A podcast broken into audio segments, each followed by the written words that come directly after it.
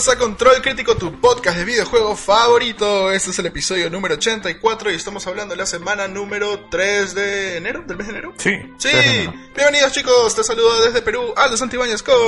Hola a todos, soy Manuel. Bienvenido a este nuevo año de Control Crítico. ¡Yay! Uh. Wow, 2018. Sí, Ya nos hicimos esperar un poquito, ¿no? Ya creo que hace un mes que no grabamos. Sí, casi, sí, hace un ¿No? mes. Porque break de fiestas, porque realmente Sí. toda Navidad y Año Nuevo cayó en, en fines de semana, que son el tiempo que realmente tenemos para producir Exacto. control crítico. Y bueno, entre cosas de trabajo y algunas cositas, pues dijimos, hay que esperar un ratito más para empezar con Punche. Sí. Este, y ese es nuestro Punche. Dynamic Punch. Pero sí, hoy tenemos un programa muy, muy, muy, muy chévere. Vamos a hablar de Life is Strange, de Alien, Fortnite, Dragon Ball, de los nuevos que salió de Nintendo, Nintendo Uf. Lago. Algo que nadie estaba esperando. Si ¿no? nadie estaba esperando, lo anunciaron de un día para otro, básicamente. Sí. Este, muy, muy genial. Este, Fable también, que parece que va a volver, quién sabe, vamos a hablar más de eso después. De Dark Souls, que nos sorprendió también con un video de remaster dentro de lo que vimos en un direct pequeñito, un Eh, mini direct. mini Ajá, de Nintendo. Este, también de Final Fantasy XV Royal Edition, que, uf, o sea, no lo necesitábamos, pero ahí está. Una vez más con las Una vez actualizaciones. más, y una fresquecita que recién ha salido hace breves instantes de los Totaku. ¿Qué es Totaku? Entérate en el programa del día de hoy. Entre No es este chéveres. Kotaku. No, no, no, no es Kotaku, es, No es, no es la página web. Ok. Sí, sí, sí. Y te olvidaste de WoW. También hay una noticia de WoW. Y hay una, una notición de WoW, así es. Y algunos que otros rumores por ahí. Pero antes de iniciar el programa, sobre todo para iniciar este año con muchas ganas, queremos invitarte a todas nuestras redes sociales. Estamos en Facebook como Control Crítico, estamos también en Twitter como arroba control-crítico y también en www.controlcrítico.com. Sí, además en iTunes y en iVoox, donde podrás escuchar todos los episodios del podcast. Eh, ahí siempre los colgamos, eh, estamos siempre atentos a las preguntas que nos puedas lanzar también por ahí, también en Facebook, también en la página web, en controlcrítico.com, donde Así es. colgamos el episodio, también hay un espacio para que puedas Comentar. comentar, preguntarnos lo que desees y Siempre nosotros atentos. gustosos en poder responderte. Y ayudarte a tener una mejor decisión de compra o un mejor juego en tu vida. Ajá. Así es, chicos. Entonces, yo creo que estamos listos para empezar el primer episodio del año. Pero antes, este, como hemos estado ausentes un mes más o menos para hablar de, no sé, justamente ¿De qué ha pasado en todo este mes? algo, al, por ejemplo, lo de, lo de Nintendo, ¿no? El Nintendo Direct Mini, que no sé qué tal te pareció. Inesperado, porque también creo que me enteré como que dos días antes de lo que iba a so- Bueno, salir. en realidad, eh, todo daba a indicar de que, de que Nintendo estaba preparando algo y porque el año pasado también hubo un direct más o menos en esta fecha. Entonces, ajá. toda la gente con todo el hack que, hay- que hay ahorita en- con el Switch se estaba preguntando, pues ya ¿Qué hasta un punto ridículo de que estaban jodiendo a la misma cuenta de, De Nintendo. en Twitter. Oye, ya Oye, pe. el direct cuando, el direct cuando, el direct ¿Cuándo cuándo, direct? ¿no? Sí, Yo y- estoy bastante entusiasmado, principalmente por, para mí, el mejor juego del Nintendo DS. Que es The World Ends With You, Ah, verdad, sí. que pues. está ahorita con el Final Remix, porque porque Tetsuya Nomura todos sus Todos todos, sus remasters son remix. remix. Sí, no pregunten por qué. Papi Nomura te amo. Este, pero sí, ya había salido una versión para celulares y tabletas que lo puedes jugar ahorita mismo, pero espérate si es que tienes Switch porque va a venir con contenido adicional, que se llama este The World Ends With You Solo Remix. Ahora, este, este Final Remix es esa versión de celulares que obviamente ya el Switch no cuenta con dos pantallas como el Nintendo DS, lo que hacía que The World Ends With You sea quizás el juego más interactivo en general, utilizando las dos pantallas de una forma ah, brutal. Mm. Pero este, lo chévere es que este no es de todo un remaster, sino, o sea, también funciona como remaster porque así como los celulares y también tus tabletas, ya el Nintendo DS e incluso el 3DS tiene una pantalla horrible. Sí, tu- cualquier celular, smartphone tiene una mejor pantalla que eso. Tu Switch realmente no es la excepción, así que lo vas a ver con una calidad que no lo has visto antes si es que solamente recuerdas la versión del DS, pero tienes contenido adicional que tampoco está en la versión de tabletas ni celulares. Ojo, es una es un capítulo Claro, adicional. claro. Entonces, eh, no es solamente un remaster, si es que lo quieres ver por ese lado, sino que también tienes contenido extra, que eso es lo chévere, ¿no? Sí, Para pero al menos por los videos que se pusieron, que se pudieron apreciar, eh, o sea, la calidad gráfica como que tampoco no se ha Claro, o sea, cambiado mucho, ¿no? no, no, no. Mantiene ese arte gráfico por ese lado y eso urbano, todo así, de hecho que también es lo que se aprecia no los que quieren jugarlo de nuevo los que son nuevos también en la franquicia una cosa eh, negativa que pod- podría decir de este relanzamiento es el precio un poco Sí, me parece un poco port, excesivo es de, de- de que estén cobrando 60 dólares por, por este juego ¿no? o sea puede ser el mejor juego que, Es un port. que No, tú quieras sí es un este. Sí, decir y todo lo que tú quieras, pero 60 dólares por un, un port. Totalmente de, de, acuerdo contigo. DS. De, de eso, o sea, estamos No. hablando de 10 años que salió el Claro. probablemente. claro, eh, me parece excesivo precio. Ya debería estar 40 dólares. No, yo hubiera pagado 20 dólares como creo que está la versión móvil. Eh, sí, pero es que es Final Remix, ¿entiendes? Ese es el, ese es el como que el, Es el Final plus. Remix slash Square Enix slash Stand to Switch. sí, es es la el- mezcla de esas tres cosas. Ya habíamos hablado la- antes del impuesto Square Enix. ¿Y sabes qué es lo peor de todo? O sea, yo puedo entender los 60 dólares si me dices que va a venir con un cartucho o algo así. Estoy seguro que va a venir solo digital. No, no, va a haber una copia este, física. ¿Física? ¿Sí? Ah, ya, bueno. Claro. Ya, vale, es válido. Baja, baja. Sí, no, imagínate si no... No, brother, no. O sea, Haría- sería inexcusable. Más feo todavía la situación, pero... Aunque ahora que lo pienso, no. Creo que estaba a 45 dólares en, celu- en celulares también. No, no puede estar tan caro. Pero creo que más bien esa No, era la noticia. en que era, 20. era uno de los juegos más caros que habían salido. Puede estar en celulares. 20, pero no, no creo que haya estado tanto. Sí. Yo creo que pasamos al siguiente juego mientras que voy viendo ese tema. Sí, este, también hablaron de nuevos del, eh, nuevos personajes eh, para el roster de Battle Pokémon, ¿no? El Pokémon Tournament. Pokémon Turno Ventura. Sí. Este, bueno, no sé, este yo creo que Sería tampoco... Blastoise. Blastoise, exactamente. Y un Pokémon más. Y uno más. Eh, realmente creo que la gente como que no estaba esperando mucho esto porque, bueno, al final de cuentas se trata de un Pokémon. Es un Tekken de Pokémon. Claro, ¿no? No sé, yo creo que la mayoría de gente más bien estaba esperando pues este el nuevo Pokémon, ¿no? Que todo el mundo está ahí como loco tratando de encontrar noticias por algún lado que salga, pero realmente no este no nos dieron ese, ese gusto. Es cierto. Eh, por otro lado también hablaron del, del juego de Kirby, ¿no? Eh. De, eh, de Switch, que Sí. ya va a salir el 16 de marzo. Ya no falta nada.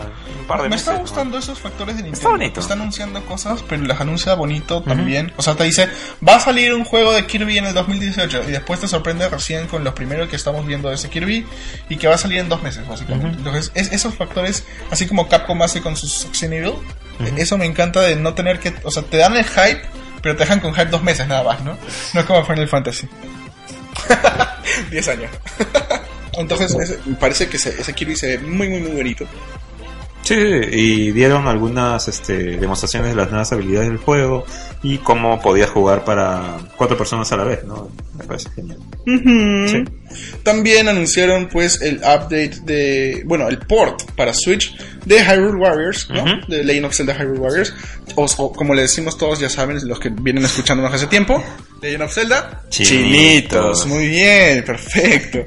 Y no solo viene con todo el DLC que has obtenido antes en el Wii U, sino que también todas las cosas que salieron para la versión del 3DS. O sea, hablamos de Tetra, Linkle también está, o sea, está todo lo que, la mezcla de las mejores cosas que he visto en el, en el título de Wii U Ujú. y las del 3DS están en este título de Switch. Sí, después también hablaron rápidamente nomás de un juego de Mario Tennis, ¿no? Bueno, me parece interesante después de lo que intentaron hacer con el Mario de Wii U. Ah, también En Wii U salió un juego de tenis que no tuvo muy buena crítica, la verdad. No lo compré justamente por eso, por todo lo que estaban diciendo del juego.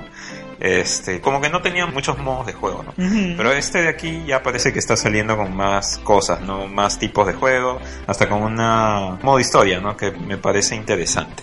Así es. Ajá, que hace un poco remembranza a la versión de Game Boy Advance, ¿no? De Mario Tennis de Game Boy Advance en aquellos tiempos, ¿no? Este juego está en calendario para salir en, en el 2018 de todas maneras, más o menos en otoño de 2018 aquí en, por este lado del mundo, ¿no? En Perú. Bueno, en Latinoamérica. Latinoamérica. Muy bien.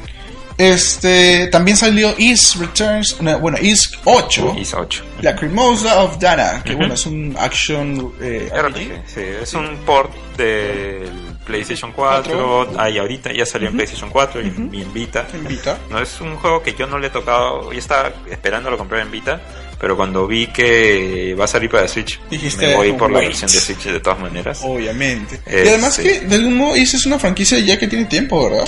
Sí, tiene un montón de tiempo. Ahí ya de hace muchísimo tiempo. Este es del desarrollador Nihon Falcon, que es un desarrollador bastante antiguo también en Japón. Ah, así no es. es de las épocas de Enix y de Square. eh, Squaresoft. Sí, ah, claro, eh, Nihon muy, muy Falcon antiguo. Corporation. Y el publisher es Miss America. Claro, es Nisamérica que viene de Nippon Ichi. Americano. Damn, girl. Este, Estás en todas. y- ¿Salen enero? No, summer, No, summer. Summer, Julio. eh, más o menos, o sea, mediados de, julio mediados de año, ¿no? Ujú, del mediados de año 2018. y bueno, este juego tuvo un, un problema un poco este gracioso Coño. en las versiones que están ahorita en, en PlayStation porque tenía problemas de traducción, Ah, wow. Ya. Entonces- de localización. de localización, exactamente. Entonces, en inglés como que habían varios comentarios eh, negativos del juego porque no se entendían las cosas que hablaban. ¿no? Entonces, Claro. este, mucha gente se estaba quejando, el publisher mandó disculpas ¿no? a todo el mundo y dijeron que lo iban a, relanzar prácticamente el juego con un- una corrección total. ¿Y ¿Te imaginas? Una ¿Será esta de versión ese del tamaño. Sí, o sea, la versión del Switch ya va a salir con esta corrección, ¿no? Ah, qué rico. Todo lo bueno llega al Switch. Por ahora sí. Esperemos que siga así for good. También Parche gratuito para Super Mario Odyssey. donde este sale de alguna manera Luigi, pero no sale. bueno, es que es gratuito. Espérate que salga en el DLC. Sí. Fácil, ¿no? Yoshi también. Claro, pero me parece interesante, ¿no? Es un modo de juego que, este, por ejemplo, Luigi viene con unos globos y, ah, tienes que y- esconderlo. Claro, y tienes que escondernos. Esto interactúa con gente de todo el mundo. Así es. Hay gente de todo el mundo que va a esconder globos y tú vas a elegir, por ejemplo, este el challenge que más te convenga para encontrar los globos pues en ciertos en los mundos y me parece interesante ¿no? que la gente pueda interactuar escondiendo algo más que las lunas Mm, mm. clásicas eh, los globos no en este caso ¿Cómo es que pasas de una luna a un globo? Mm, porque es Luigi Es cierto. Pero, o sea, siento que es divertido y al mismo tiempo es como que se puede volver aburrido con el tiempo, ¿no? claro es un es un, Es un modo modo más, Es un modo más. exacto. a mí me hubiera gustado que Luigi sea jugable pero como ya le pusieron el traje de, de Luigi en Mario ya Claro. Es verdura. Sí. También hubo un nuevo juego anunciado que es SNK Heroines Tag Team Frenzy. Sí. Es un juego pues de las heroínas de SNK. Ujú. O sea, vas a ver a Kula, por ahí a Tina de, de King of Fighters. King of Fighters, Así es. Leona Yuri Sakazaki, Leona, Mai Shiranui. Y. Mai Shiranui, porque vale por dos. Sí. Pero eh, con cosplay de muchas cositas Sí, por ahí para que se peleen entre ellas. El publisher ya dijo que no iba a tener ni una clase de censura. ¡Qué rico! Así es. Bueno, es que también sería un poco tonto porque estaría malogrando las ventas. Como Sí. ya no es un juego, este, o sea, el- la Switch ya no es un region locked, ya Mm. no está bloqueada por región. Sí, pues. Este, si le quitas algo a, un, a uno, la gente va a comenzar a importar la de Japón. Entonces estás cuestión de, ventas. de, de comprarlo en el eShop, ¿no? No sé, ya ni lo tienes que importar. Que- Tienes o sea, que exacto. comprar en el eShop y se baja Exacto, automáticamente. Y realmente está malogrando su, su- su ventana de, de venta, ¿no? Entonces, yo, yo, eh, realmente considero que muchas eh, franquicias deberían adoptar ese, ese tipo de pensamiento. ¿no? Mm, Pero, este, bueno, ese juego se puede jugar hasta de cuatro jugadores en tag, ¿no? Dos contra dos. Y también saldrá para verano del 2018 allá, o sea, para aquí en invierno. Julio, agosto, septiembre, por ahí. Sí. También hablaron de Mario Plus Rabbids Kingdom Battle. Ah, qué genial eso. Eh, sí, que van a sacar, eh, ahora va, va a sacar un DLC con Donkey Kong. Así es. Sí, va a ser bien chévere, o sea, va, va a haber una jugabilidad con Donkey Kong combinado pues con todos los personajes que ya conocemos de este juego. Y este, bueno, más mapas, más cosas, etcétera, que lo pueden agregar. Así es.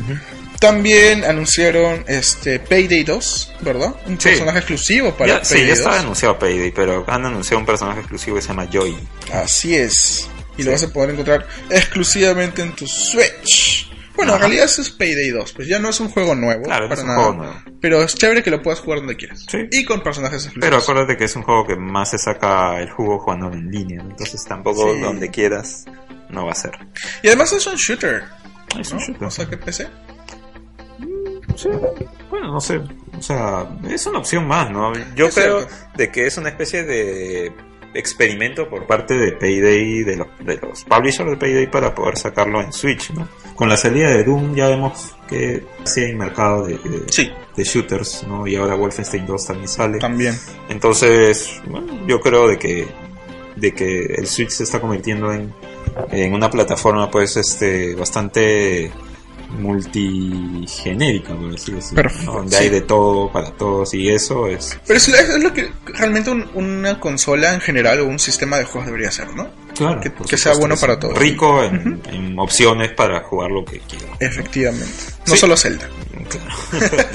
También hablaron este de Fi, ¿no? Ajá. Fi, eh, que es el juego este de EA Originals, Ajá. ¿no? Que EA agarra pues un Indie. un indie por ahí, lo Le mete plata. le mete plata, La patadita del padrino. sí, y lo saca pues este al aire, ¿no? Es, y Ajá. se ve genial, la verdad, Fi. Sí, me da ganas de comprarlo. Eh, y es encima que un- ahora que lo veo en Switch me da ganas de comprarlo en Switch y Sí, se ve bonito. Sí. Este, es un plataformer 3D Ujú.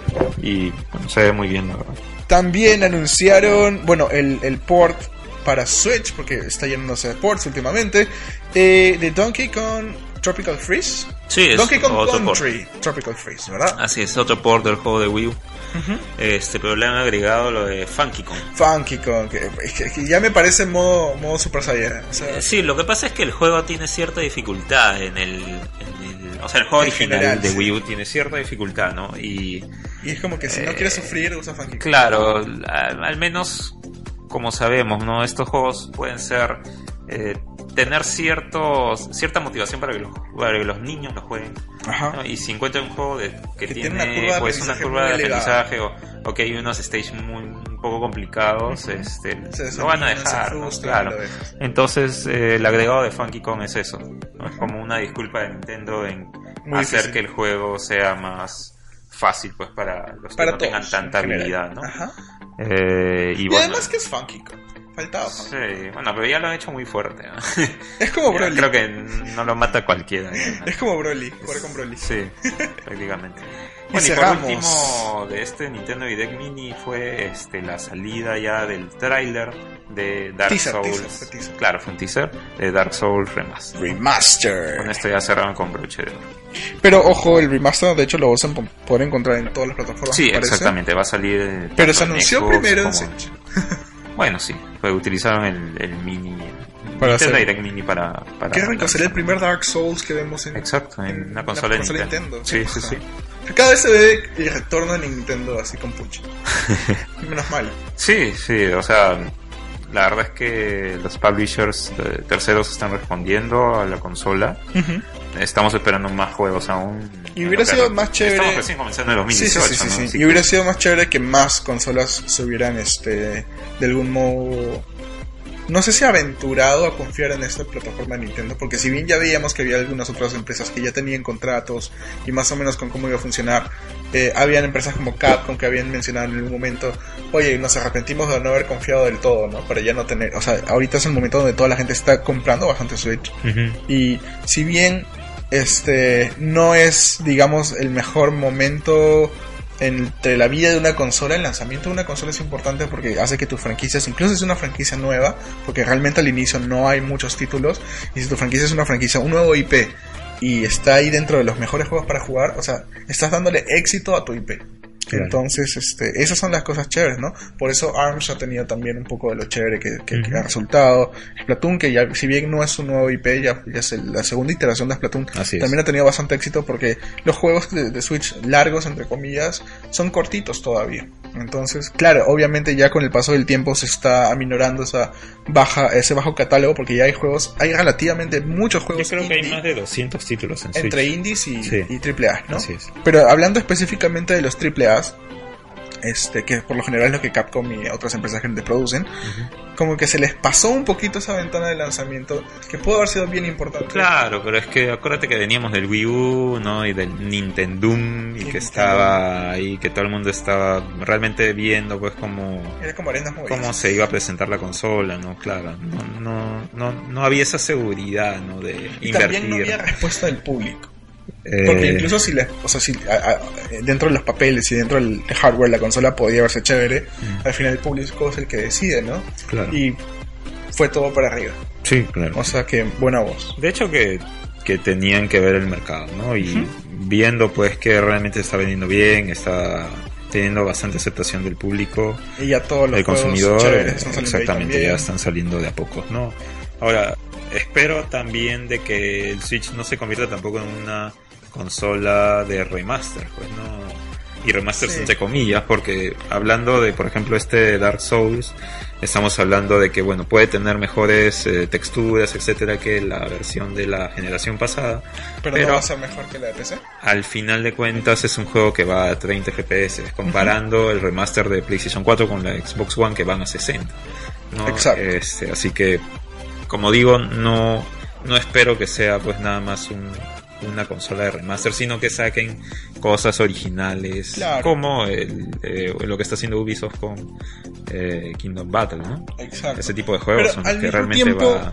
al mismo tiempo, Nintendo sigue con su mentalidad de no enfocarse en competir directamente con todos ellos. ¿no? Bueno, o sea, si sí. bien es como que están en el mercado y están aceptando y poniendo una plataforma que puede correr, este, de momento, muchos juegos este, actuales, al mismo tiempo ellos mismos dicen, ¿no? No, nosotros no queremos competir con ellos, sino votar otra idea, ¿no?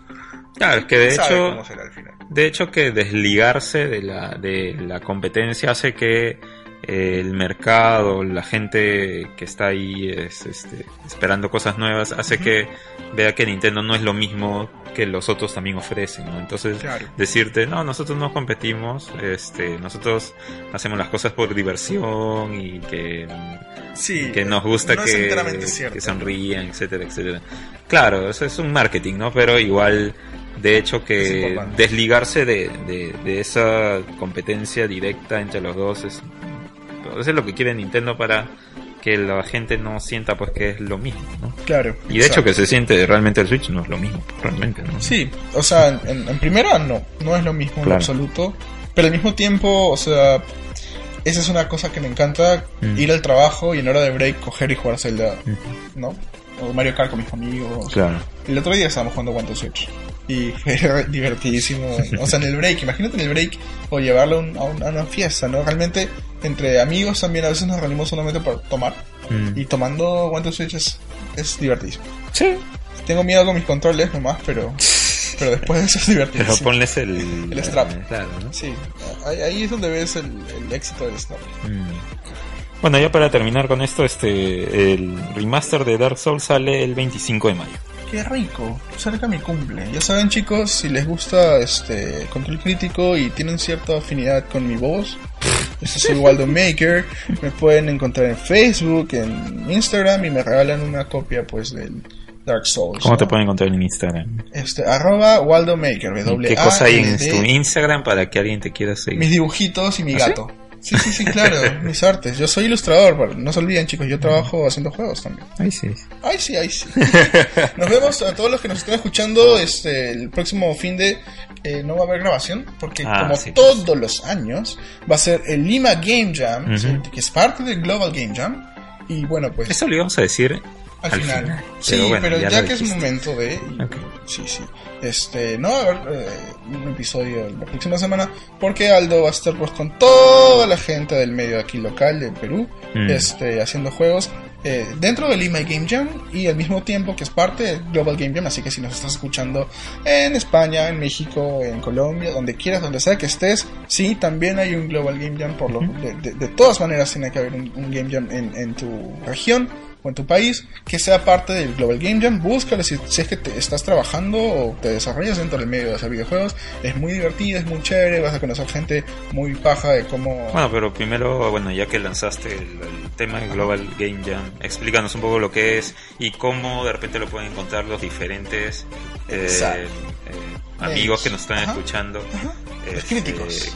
En dónde lo pueden encontrar en sus respectivos países, cómo comunicarse y qué hacen. Lo más, o sea, bueno, el, el Global Game Jam en sí es juntarte con varias personas o profesionales o aficionados del medio de desarrollo de juegos, en general de Game Development, a hacer un videojuego en 48 horas. Inicias un viernes por la tarde y terminas un domingo por la tarde. Tienes todo ese tiempo encerrado en, una, en un lugar que pueden designar en las organizaciones que lo hacen. En este año aquí va a ser en la UTEC. Este ya no va a ser en la Católica. Ya. Este, y pues te juntas con gente random o con tu grupo de amigos. En la UTEC de, de ahí de, De Barranco. Barranco, ujú. Ya. a, este, a desarrollar un juego. Siempre tienes una temática que en ese momento para todos en un keynote se da. Este, de manera global, todos reciben la misma temática que no la vas a conocer hasta que estés en el evento y con esa temática tienes que desarrollar un juego. Obviamente haces equipos y al final del día todos presentan el proyecto. Han habido muchos juegos chéveres que han salido a raíz de Game Jams. Este, y lo, lo- lo chévere al final del día es que surgen bastantes ideas que al final no solamente tú y otras eh, personas que son colegas tuyas están viendo los juegos, sino que también hay empresas que se dedican solamente a ir a estos eventos de presentación de estos juegos del Game Jam para reclutar gente, para, eh, no sé, invertir en proyectos. Y dicen, ¿sabes qué? Me gustó bastante el juego que tienes, Claro. lo quiero, lo quiero, quiero invertir en este proyecto para que sea más chévere, hagámoslo grande. Entonces, Mm. este, si, si, si de hecho estás metido en la industria, es muy bueno. Si no, ¿qué puedes hacer? Realmente hay un proceso de selección para entrar el, el, el Lima Game Jam, porque o sea, no es como que todos pueden entrar, hay un número limitado. Este, Este año, ¿cuántos han sido? yo me imagino que ya deberían estar por lo menos en los 120 a 130 este, personas eh, registradas, pero obviamente entre los confirmados o no, hay por ahí, Claro. a veces por temas de tiempo, igual hay gente que dice que sí va, N cosas, terminan oyendo, entonces ah, imagínate que puede haber un margen de error de 20 personas que no asistir. Entonces, por lo menos este año deberíamos llegar a 100 personas, ¿no? Este, pero sí, es un evento muy, muy, muy chévere para todos los que les gusta o los que trabajan o se desenvuelven en el medio. Es muy importante que se mejore la empresa, no, no la empresa, la industria de juegos en- Claro. en, la región. En su localidad, pues, ¿no? Sí, sí, sí, sí. Al menos aquí en Perú no es tan, digamos, eh, elevada como en otros países. Me parece que en Chile, en Colombia, en Brasil sobre todo, en Argentina también, la industria se mueve más, sobre todo por el número de desarrolladores y el número de juegos que salen eh, por año de, dentro de estos países. Pero la idea es que continuemos eh, desarrollando la industria en general de Latinoamérica, ¿no? Porque hay muy buenos juegos que se producen en Latinoamérica. Y este, ¿cómo puedes enterarte de esto? Por lo general, este, deberías encontrar así como el Global Game Jam. Busca tu región y en tu región y ahí en la misma Global Game Jam debería salir cuántos eh, Game Jams pueden suceder en tu país, ¿no? De momento acá creo que siempre hay dos, el Lima Game Jam y hay uno en Arequipa también, Arequipa Game Jam. Sí, sí, sí, para que veas. Este, entonces, genial, es chévere. No dejen de asistir si están dentro del medio. Y si no, si, por ahí no los aceptan, este, busquen medios. De, no solamente el, Global Game Jam es el único jam del año. Por ahí también está el de Dare. Hay otros jams de otras empresas, otros más, este, no como el Global Game Jam, pero sí hay otros jams a lo largo del año que te pueden ayudar, como cuando tú eh, llenas el formulario para acceder al Lima Game Jam o en general el Game Jam de tu localidad. Y, y haber tenido experiencia en otros jams también te ayuda para poder ser reclutado al Lima, o bueno, el, el- el jam de- del Global Game Jam, ¿no? Mm. Entonces, este, es, es bueno, es bueno y me encanta compartir un poquito eso con toda la gente, ¿no? Porque es bueno que la industria se mejore localmente. Claro. Así es. Entonces, Ahora sí. después de toda esta introducción de nuestro primer programa del año y cómo va con el Nintendo, con los jams anuales y todo, yo creo que ya estamos listos Sí, para iniciar el programa de hoy. vez. Con media hora de programa de por medio. ¿Están listos para iniciar, chicos? Bueno, chico, Manuel, ay, la, Chico. la costumbre, ¿no? La costumbre. Manuel, ¿estás listo para iniciar? Así es. Empezamos. Comencemos.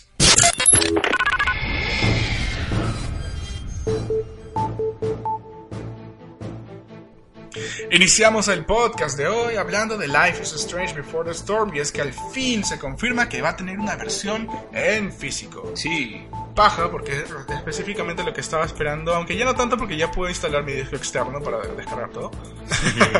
Pero bueno, Square Enix al final va a lanzar una edición física limitada, sí, y una edición eh, de vinil para Life is Strange Before the Storm para PlayStation 4, Xbox One y PC el 6 de marzo en Norteamérica y el 9 de marzo en Europa, según lo que comentó la compañía.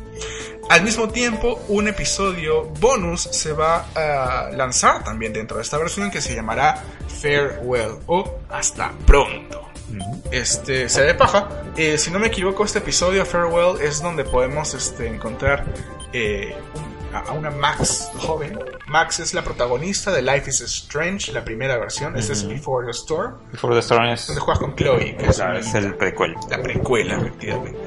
Si has jugado este, Life is Strange, más o menos vas a ver cómo suceden las cosas, ¿no? Aquí Before the Storm sucede qué es lo que pasa con Chloe y con Rachel, ¿no? Entre toda la adolescencia de estas dos chicas. Es muy muy fuerte la historia, es bien pajita, pero dentro de todo el bonus episodio, el, episodio bonus de Farewell es lo que pasaría con Max, ¿no? Con esta chica, la protagonista del primero. ¿Qué cosas contiene este, esta versión aparte pues del, episodio bonus?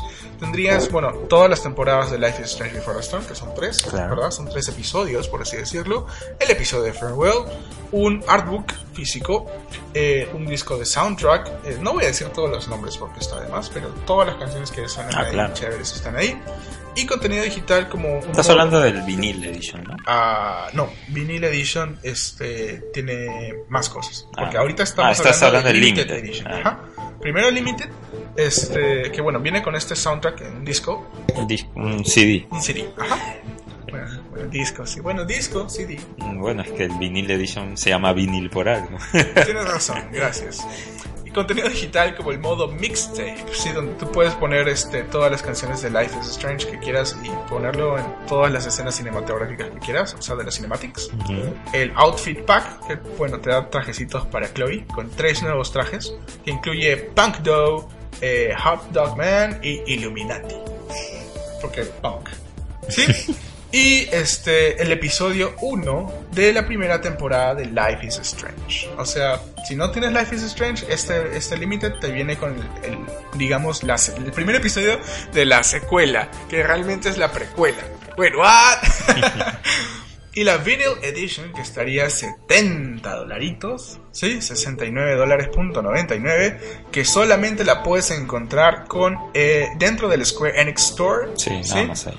Este, tiene todo el contenido del Limited Edition y un eh, bueno, set de viniles del soundtrack licenciado, ¿no? Aparte... pero ahí te viene el CD y el vinil. Y el CD y el vinil.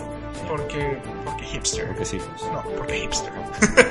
sí, porque no todos tienen vinilos en su casa. Pero bueno, pues, ¿no? Dices, no, lo vas a escuchar de un modo más fiel, con baches, con ruido, con cosas así que realmente se limpian en un MP3. Pero no, vinil, porque así es lo más crudo que puedes Pero, bueno, algunos les gusta. Les gusta la crudeza, sí. Este, es que no voy a debatir eso. Es como las fotografías en análogo. no, pero digital, pero análogo. Hay uno que realmente es mejor, pero si te gusta lo tradicional, no quiere decir que el otro sea peor. ¿Sí? Y este también hay unos pre-orders exclusivos donde tienes unas figuritas de Chloe y Rachel que se ven bien, bien, bien kawaii. También este, la disponibilidad está sujeta a la demanda. Y puede que no esté disponible en algunas cosas, pero si haces este pre-order en el Square Enix Store, te viene con estos este, estatuillas chiquititas de Chloe y Rachel. Mm, mm, bueno, no estoy muy seguro que todo esto Limited Edition realmente llegue acá a la región, así que bueno, te lo vas a eh, tener que importar, importar del Square Enix Store, sí, o conseguir en otros mercados alternativos, ¿no? Así que este... Pero bueno, ya he hecho eso antes con Kingdom Hearts. Sí. Pero realmente, o sea, me gusta Life is Strange, pero no lo haría con él. Personalmente, claro. Eh, lo que pasa es que el, ya el juego ya tiene cierto tiempo, atrás, ha salido ya varios meses atrás. Este, recién se ha, acabado porque el episodio 3 ha salido en diciembre.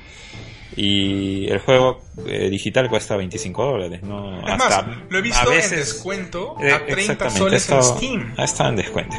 Espero que sí, que salga el episodio de Farewell. Eh, sí, seguramente va a salir como un Sea, ¿no? Yo me imagino que lo van a votar después para no malograr las ventas. De seguramente a la salida de, esa edición va a salir. Pero ahí está. Esa Pero para los que les gusta los juegos físicos. no solo eso, tiene artbook. O sea, realmente lo podría considerar por el artbook porque la si te gusta el arte que tiene es, bonita. Ya, ok. Claro, eh, por eso. Ya son los añadidos, pues, ¿no? No es en juego en sí, sino las cosas que te viene por la versión física. Claro, por ejemplo, yo te podría preguntar, ¿por qué compraste Zelda Breath of the Wild para Nintendo Switch, la versión Explorers Edition? Al precio que te costó. sí lo podías comprar digitalmente muy bien, mucho más barato porque lo vi en el momento y dije, lo quiero. Esa fue la única tontera. Porque estaba, realmente estaba acompañando a una amiga mía a comprar su Switch. Ya. Y, y lo vi, me estaba llamando. Y te llegó y, Y te dije, llamó. pucha, ya fue, ya lo quiero abrir. Y era justo un día antes de Navidad. Dije, si voy a regalarme algo, tiene que ser esta cosa. Está sobre, sobre, o sea, lo compré en una tienda de retail. Está sobrevalorado. Está, so- es- obviamente, o sea, no es que está sobrevalorado, no estoy diciendo que Zelda no vale lo que cuesta. No, no, yo tampoco, me re- me- me refiero al precio. acá Ah. en Lima, si compras un juego en retail, cuesta tranquilamente dos veces el precio que normalmente cuesta. Entonces, No, no es- tanto, pero esa es versión casi. sí. O sea, esta versión sí, y no ya, debería. fue- es un poco escandaloso el Sí. precio. Y lo compré porque ya pues estaba ahí. Habíamos tenido todo un trajín para poder pagar el Switch porque mi amiga se había olvidado su tarjeta en la peluquería. Este, porque se había hecho su balayage. Ah, Entonces fuimos a pagar porque yo estaba en, en el mall, es como que a las 4. Ella salió, separé su Switch porque la gente estaba comprando Switches como loco porque ¿Ah, había sí? promoción de pagas Ah, sin intereses con, ya, ya. con tarjeta Diners. Ah, Ok. el cherry, ¿no? y fuimos, al final mi amiga llegó como a las 6 de la tarde y yo había estado separado, regresé a mi casa, afortunadamente vivo al frente del mall. Este, regresamos para darnos cuenta que no había tarjeta, fuimos a la peluquería, regresamos, o sea, fue- un vaivén tantas veces que dije, ¿sabes qué? Quiero mi celda y pum. ya lo habías visto varias Sí, veces. ya que- lo había visto tres veces y dije, no, no hay forma ya. E- incluso cuando lo puedes pedir en delivery por cualquier otro lado de algunas otras empresas que de algún modo te lo Mm. llevan a tu casa, Sí, este, dije, ya fue, ya fue, es Navidad, fuck it. Y a gastar. Ya, está hecho. El daño ya está hecho y de algún modo mi conciencia está relativamente tranquila, no porque haya gastado casi la mitad extra, sino porque este le estoy dando una compra a Perú y Nintendo sabe que la gente está consumiendo cosas de Nintendo aquí en Perú y con suerte, gracias a personas como yo que cometemos estos errores, vamos a tener un Nintendo eShop de la región. Lo dije, punto. No pienso decir nada más. Re- este, rézale a, a Iwata, reza... Iwata, Satoru, todo, todo, todo. Pero bueno, retomando la noticia, el Life is Strange ya tiene versión física. Si quieres comprarlo, lo puedes ordenar del Mm. Square Enix Store o cualquier otro retail. No creo que llegue también, como dice Manuel, aquí una versión física. Pero Sí. si te gustan mucho los Pero añadidos, de ahí está. repente polvos, pues ya, no vamos a decir nombre y apellido. Manuel, no hablamos de polvos aquí en este En programa. polvos seguramente lo encuentran, así que... En polvos pude haber comprado Zelda a mitad de precio de lo que gasté. Lo dije. ¡Chao! Es cierto, pero bueno, pues Pero bueno. vamos a seguir con las noticias. Vamos a hablar un poco de la franquicia Alien. Mm. Tuvo muchas facetas en lo que es videojuegos, ¿no? Ujú. Buenos, han salido buenos juegos, han Han salido salido muy juegos malos juegos. muy malos, como dices, este, como Colonial Marines. Lo Sí, digo. pero concentrémonos en Isolation, que creo que ha sido el Sí, mejor juego de Isolation- Alien. a la Exacto, fecha. pero no fue para todos tampoco, Ajá. ¿no? Es no, un juego que en realidad es un survival. Pero creo que ese, para- ese aspecto para ese captura la esencia de Alien, ¿no? Sí, estuvo muy bien este planificado el juego, no el gameplay está, tenía sus cosas, estaba Una vez en, en Gamasutra, Gamasutra es una web, no, Sí. no es es cochina, ¿no? Gamasutra es una web donde es para developers, ¿no? donde se estudia cómo se hacen algunos juegos o algunas implementaciones, que eh, la inteligencia artificial que tenían los aliens de Isolation estaba tan bien planeada que realmente te hacía pensar, eh, o sea, el alien tiene una onda de que está, sabe dónde estás todo el tiempo, pero solamente se le detecta... tiene una onda. O sea, claro, Tienes un dispositivo de No, no, no, sensor no, no, de no. movimiento. el alien como la inteligencia artificial dentro de la programación del juego, Ah, el alien mismo siempre sabe dónde estás, pero solamente se le permite saber dónde estás en un punto súbito y no puede volver a escanear o, o validar tu ubicación en cierto tiempo.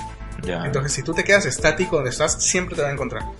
Entonces, A mí me ha pasado que no me es- es te has tenido que haber movido aunque sea dos casitas o, o dos metros, aunque sea un ratito, porque el alien va a pasar será, estabas pues. ahí.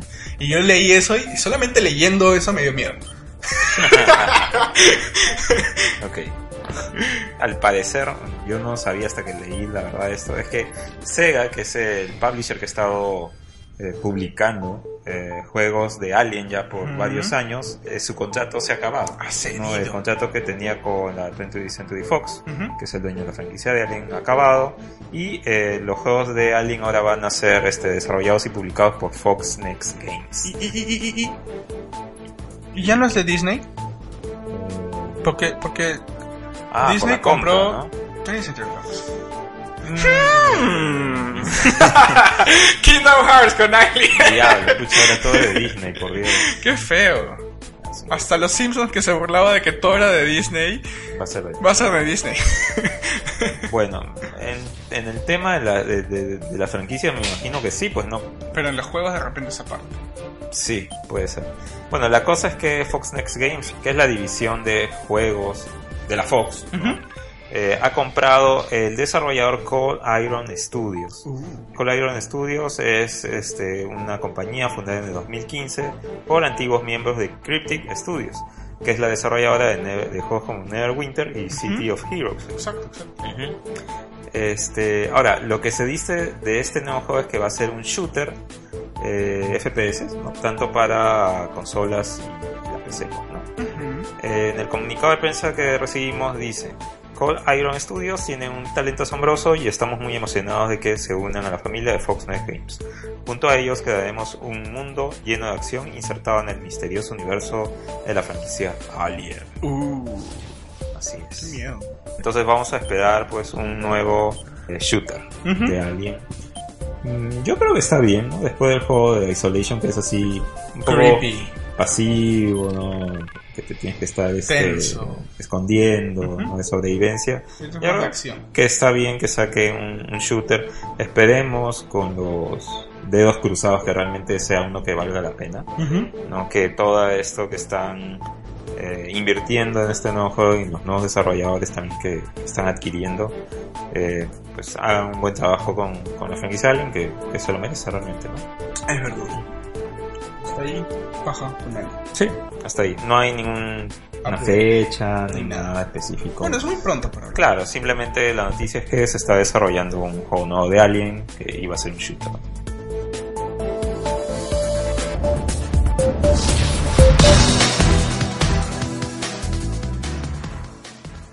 Yo voy eh, a hablar en mi siguiente noticia de cosas un poco problemáticas que pueden de pronto suceder en una misma empresa.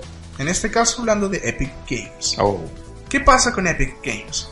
Eh, el éxito que estaría teniendo Fortnite Battle Royale, que es esta copia de PUBG, una de las copias, porque hay sí, una de las copias, este, estaría siendo muy, muy malo para su propia compañía en general dentro de los juegos, mejor dicho. No tanto de Claro, no, no es malo para su compañía porque están ganando dinero, pero es, pero es malo es para malo el entre comillas para las otras franquicias. Porque Efectivamente. ¿Por qué? Porque es tanto, pero tanto el éxito que está teniendo Fortnite que realmente la, gente que está jugando Paragon y la gente que juega Real Tournament está reduciéndose bastante.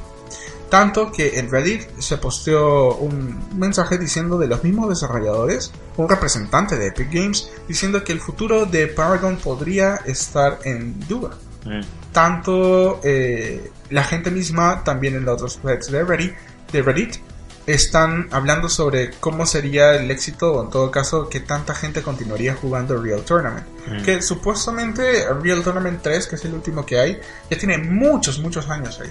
O sea, es como hablar de Team Fortress 2. hasta. no salió una nueva versión. Pero es un nuevo update, no sé, no, a menos que salió en... No creo que... Estoy el seguro, 3. porque ese juego lo saqué del mapa hace mucho tiempo. Es que es, eh, la, la franquicia también es Claro, la tan franquicia vieja es- como Epic viejita. Sí, sí, sí. Pero bueno, recordemos que Paragon fue lanzado en el 2016. Entonces- Paragon también salió a la par de Overwatch y todos esos juegos Ujú. de Battleborn. Y Battleborn, así es, es un, un- un hero-based, este, Sí. era un MOBA en tercera persona en este caso, porque Paragon sí es un MOBA. Claro, pero me imagino que se sigue de alguna manera manteniendo porque lo actualizan de vez en Lo cuando. utilizan, hay más héroes, hay, hay eventos, hubo un evento de Navidad, por ejemplo, hace poco, Ujú. entonces sí, le dan todo este aspecto medio grotesco, por así decirlo, pero al mismo tiempo nunca fue tampoco muy exitoso, por así decirlo. Si bien era gratis, nunca ha sido un juego gigante o que todos dicen, ah man, ya, ya juegas Paragon, oh sí, yo también jugué ya, o sea, Sí, pues. realmente no conozco a nadie que me diga, ah, ¿qué jugaste ayer Paragon? ok. Nadie. Entonces, este. Pero sí tuvo, o sea, si bien nunca fue gigante, tenía bastante fanbase, eh, un nicho, ¿no? Bien, bien dedicado a ese grupo pequeño. Que al mismo tiempo, ellos sí están bastante atentos a los desarrolladores mismos con los updates y todas las, las eh, intenciones que pueden tener de retomar el punche que en algún momento de lanzamiento tuvo Paragon, ¿no? Porque inicialmente se veía bien pajita, sobre todo porque era quizás el MOBA que mejor se podía ver, que podía jugar en 120 frames, o sea, como es Epic y tienes todo el Unreal Engine a su disposición. ¿Jugabas en 120 frames? No, no daba, pues, pero mi pata sí. ¿Ah, sí? Ya.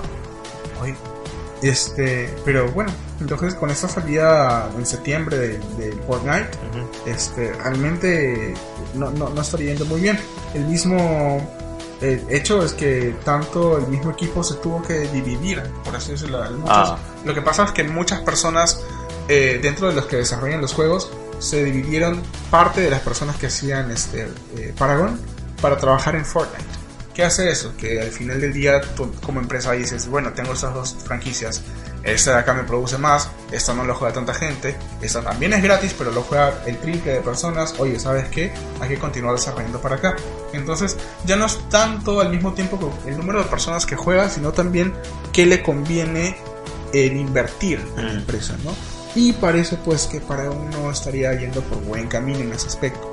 Pero al mismo tiempo no es porque este, la empresa Epic le esté yendo mal, sino más bien que a Fortnite le está yendo tan bien Que ya no tienen gente para poder hacerle support a los es medio tonto, ¿no? Porque si te está yendo tan bien es porque tienes plata. Pero al mismo Sí, tiempo es un juego gratis que se... pero también lo puedes ver como un lastre al final de cuentas, ¿no? Son juegos que existen. Ujú. Les tienes que dar de alguna manera también mantenimiento porque hay cierta cierto público lo que lo juega, pero que no es tan importante al final de cuentas y al final cuando ves tus ves tus números, no dices, "Oye, este juego no me da mucho plata, pero por poco respeto a la gente que lo juega, bueno, lo sigues manteniendo, ¿no? Pero ya, ya no le puedes poner el 100% de lo que le ponías antes por eso mismo. Ujú.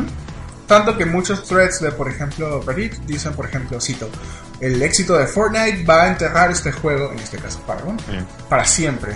Epic no está o no va a tomar una chance de hacer un nuevo first person shooter de acción cuando Fortnite ya le está dando la plata que necesita ah, en la mano, o sea, literalmente en la mano. Claro. Entonces, sí, pues, o sea, es lo que realmente cualquier empresa haría, ¿no? Es que si te das cuenta, Fortnite es uno de esos juegos que se muta a lo que La la, tendencia. gente quiere, exacto, La la tendencia eh, te dice que tienes a dónde ir, ¿no? Es PUBG, es Minecraft, Minecraft. es... Y eso que Minecraft también Eh. formó un hito, porque, o sea, si no, no habría, si no habría Minecraft, no habría Dragon, Dragon Quest Builder. O Sí, pues, pero... también esta otra cosa de Harvest Moon, no también sería así igualito. Mm, Entonces, claro, del mismo modo se encuentran, digamos, no, no necesariamente géneros, pero sí un subgénero que, que inicia de la nada, y en este caso el Battle Royale es lo que está de moda ahorita, ¿no? claro. Al mismo tiempo, eh, siguen habiendo actualizaciones para, para Fortnite, el Battle Royale, que tiene nuevos mapas y nueva forma de visualizar estos mapas. Sí, muchos han tenido como, digamos, un rediseño de sus escenarios, sus landscapes. Este, y hay un nuevo mapa que se le están llamando, bueno, en general los fans están llamándolo Fiber. ¿Sí? Fibre. Fiber. Fibra, Fibra. Ujú. ya. Fiverr suena más sí, este, no, pero no es Fiverr con ER, es Fiverr con RE, Fibra. Ah, por eso no es fibra, es Ok. Fiverr, por así decirlo. Fiber Uppercut. Es Tiger, oh, es Fighter, es Tiger, oh god. En fin. Este, pero sí, o sea, literalmente te lanzan esta vez una ciudad, ¿sí? Con, eh, tienes una, una zona de mina, tienes nuevos lugares y una suerte de nuevos, digamos, situaciones eh, variadas a lo largo de todo esto. Claro, hacen, le ponen más cosas al mapa, lo hacen más dinámico, más, más cosas que hacer. Pero bueno, este mapa este, se concentra en, digamos, el lado western de, de la isla, ¿no? Porque de algún modo este, tienes ya unos aspectos más de junk, más de cosas ya desoladas, eh, cachivacheras, por así decirlo. Tienes, A los Fallout, ok. Más o menos, ajá. Tienes áreas vacías como, A los Wasteland. como un wasteland, efectivamente, es la palabra que estaba buscando. Pero ¿cómo dices wasteland en español? Um, Una chatarrería, por así decirlo, un lugar de chatarrería. ¿no? sé. Pero bueno, este, los- las nuevas áreas vacías se llaman Junk Junction, Haunted Hills, Snobby Shores, ¿sí? Y bueno, tienen algunos otros eh, ya pues asentamientos pequeñitos donde puedes encontrar armas estas cosas, ¿verdad?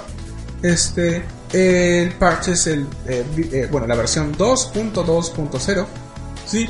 Y tienes, bueno, mejores este, eh, cambios en, la UI, en la interfaz, por ejemplo, mejores, eh, bueno, más mejoras de rendimiento, eh, correcciones de bugs, entre muchas cosas, ¿verdad? Hasta mismo tienes voice chat en el lobby antes del juego, por ejemplo. Eso también está muy chévere porque te permite coordinar o bebear con tus amigos, etc, etc, ¿verdad? En general, también para jugar con compañeros han deshabilitado el Friendly Fire entonces ya no puedes matar necesariamente a tus compañeros.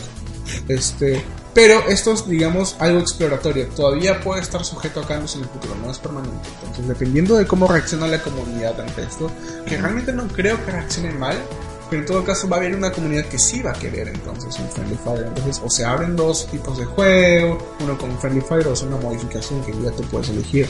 Imagino en un momento antes de iniciar el juego, ¿no?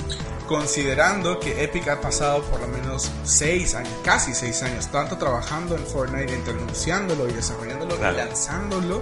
¿sí? sí, porque Fortnite creo que tiene un año y algo, lo más, de haber salido al, mercado. Exacto.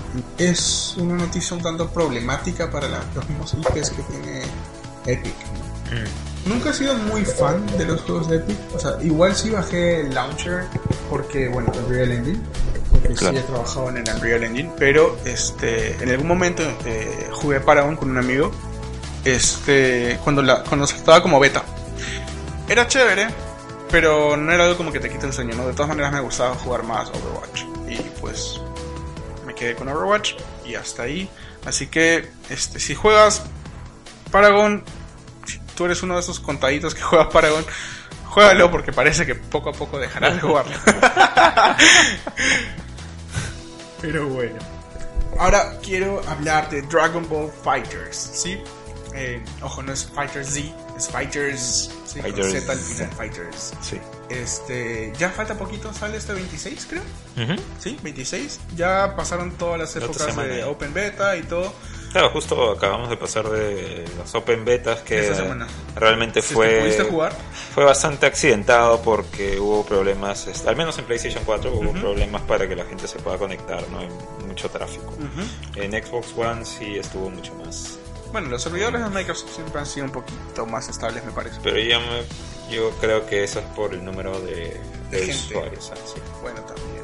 ¿Y en PC hubo beta? No, no, solo en consolas. Pero bueno, se ha confirmado este, que va a ser añadido un nuevo personaje a este altamente anticipado juego de Dragon Ball que ya habían anunciado previamente como el androide 21, ¿verdad? Antes lo habían anunciado como un enemigo, como personaje clave dentro de la historia, eh, no necesariamente canónica dentro de la franquicia, pero creo que, que, ya es parte ya. Bueno, en realidad lo crearon específicamente para, para este juego, así es. Pero no se ve mala. No, no es como otros personajes que han creado en algún momento. Que, no, hmm. androide femenina. Así es, otra, es como 18, pero, como 18. pero rara. sí, y bueno, salió en la última versión, bueno, en la última, ¿qué sería? Edición, Edición de, de la V-Jump, la revista V-Jump Magazine. Este, que sí, este va a ser el eh, Android 21, va a estar jugable, pero no, no, o sea, no quiero andar con spoilers quizás, pero no se va a ver exactamente como lo viste en los trailers pasados. Tiene un traje muy parecido al de Boo, de Kid Boo.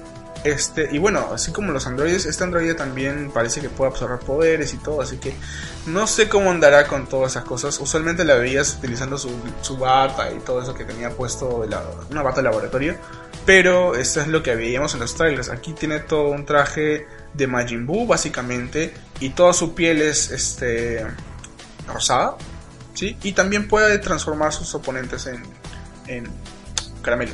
Bueno, no en caramelo, sino en dulces. No es que eh, puede absorber los poderes y por eso puede hacer eso. Yo creo que sí. Claro. Pero al menos todo el tiempo que se ha estado viendo a Android 21 es en esa versión. O sea, cuando lo sale como playable character, como jugador, o como opción de jugador, ha sido con esta versión de medio Majin. Entonces, ¿será la única versión que tiene o, es con el mismo Android, dependiendo de con quién te enfrentas, absorber disque poderes, ¿no? Entonces, este. No sé, estaba viendo bastante el tráiler que había salido. Me parecía chévere y al mismo tiempo. Mm, digamos, una forma que no vi venir de un androide, ¿no? O sea, tomando los poderes o viéndose como Majin Dentro del lado del beta, este, y ya como que comentarios acerca de Dragon Ball en particular, me pareció bastante chévere, digamos, lo veloz que se siente el juego, pero al mismo tiempo, en aspectos negativos, no me gustó mucho lo simple que puede ser al mismo tiempo. O sea, puedes mashear cuadrado, cuadrado, cuadrado, le metes círculo al final y lanzas un Kamehameha. Entonces, este.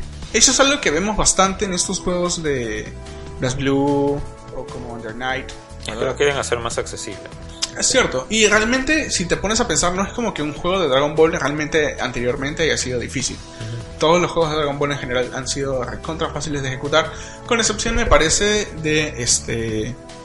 El. Budokai Tenkaichi, que sí tenías que perseguir, golpear y podías, digamos, tener diferentes formas de eh, interactuar con tu oponente dependiendo de qué tan habilidad tenías para utilizar diferentes ataques, ¿no? Pero en este al menos puede ser distinto. Claro que utilizando diferentes timings con otros botones sí te da otras cosas que no puedes hacer mashando. O sea que, digamos, eh, sí puedes jugar de una manera mejor si complicas tu gameplay, ¿no? Y también dependiendo de los personajes, cada uno tiene diferentes traits. Algunos son, tienen mejor rango, algunos tienen mejor poder, algunos mejor technique. Y por lo general los que tienen más technique son los que tienen este tipo de eh, otras opciones de botones que puedes combinar y hacer otras cosas más complicadas entre largar combos y mejorar tu daño, ¿no? Pero ahí está, o sea, ya se confirmó entonces este personaje que sería el último que estarían confirmando hasta el momento. No han dicho nada más sobre DLCs todavía, pero eso es lo que veríamos para Dragon Ball Fighters en, el, en lo pronto, ¿no? No te olvides que sale para PC, PlayStation 4 y Xbox One este 26 de enero. Ujú. Así es. Juegazo que ya está por salir.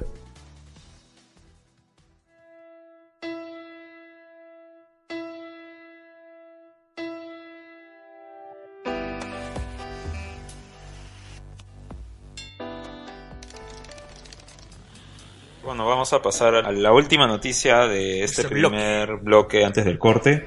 Nos llamó la atención yo creo que a todo el mundo, en realidad, porque nadie veía venir esto. Ni Luis con H, ni este, Walter Mercado, nadie podía prevenir que Nintendo iba a sacar algo así, ¿no? Así es. Se trata de Nintendo Labo, ¿no? Me imagino que viene del app. Yo creo que sí.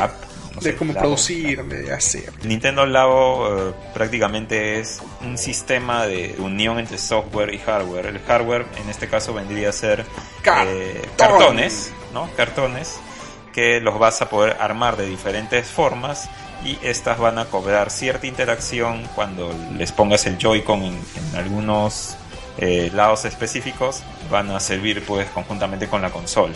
En el video que mostraron casi todos los tipos de cosas que podrías hacer con estos cartones que los llaman Toy-Con. Toy-Con. Toy-Con, han presentado lo que son dos packs.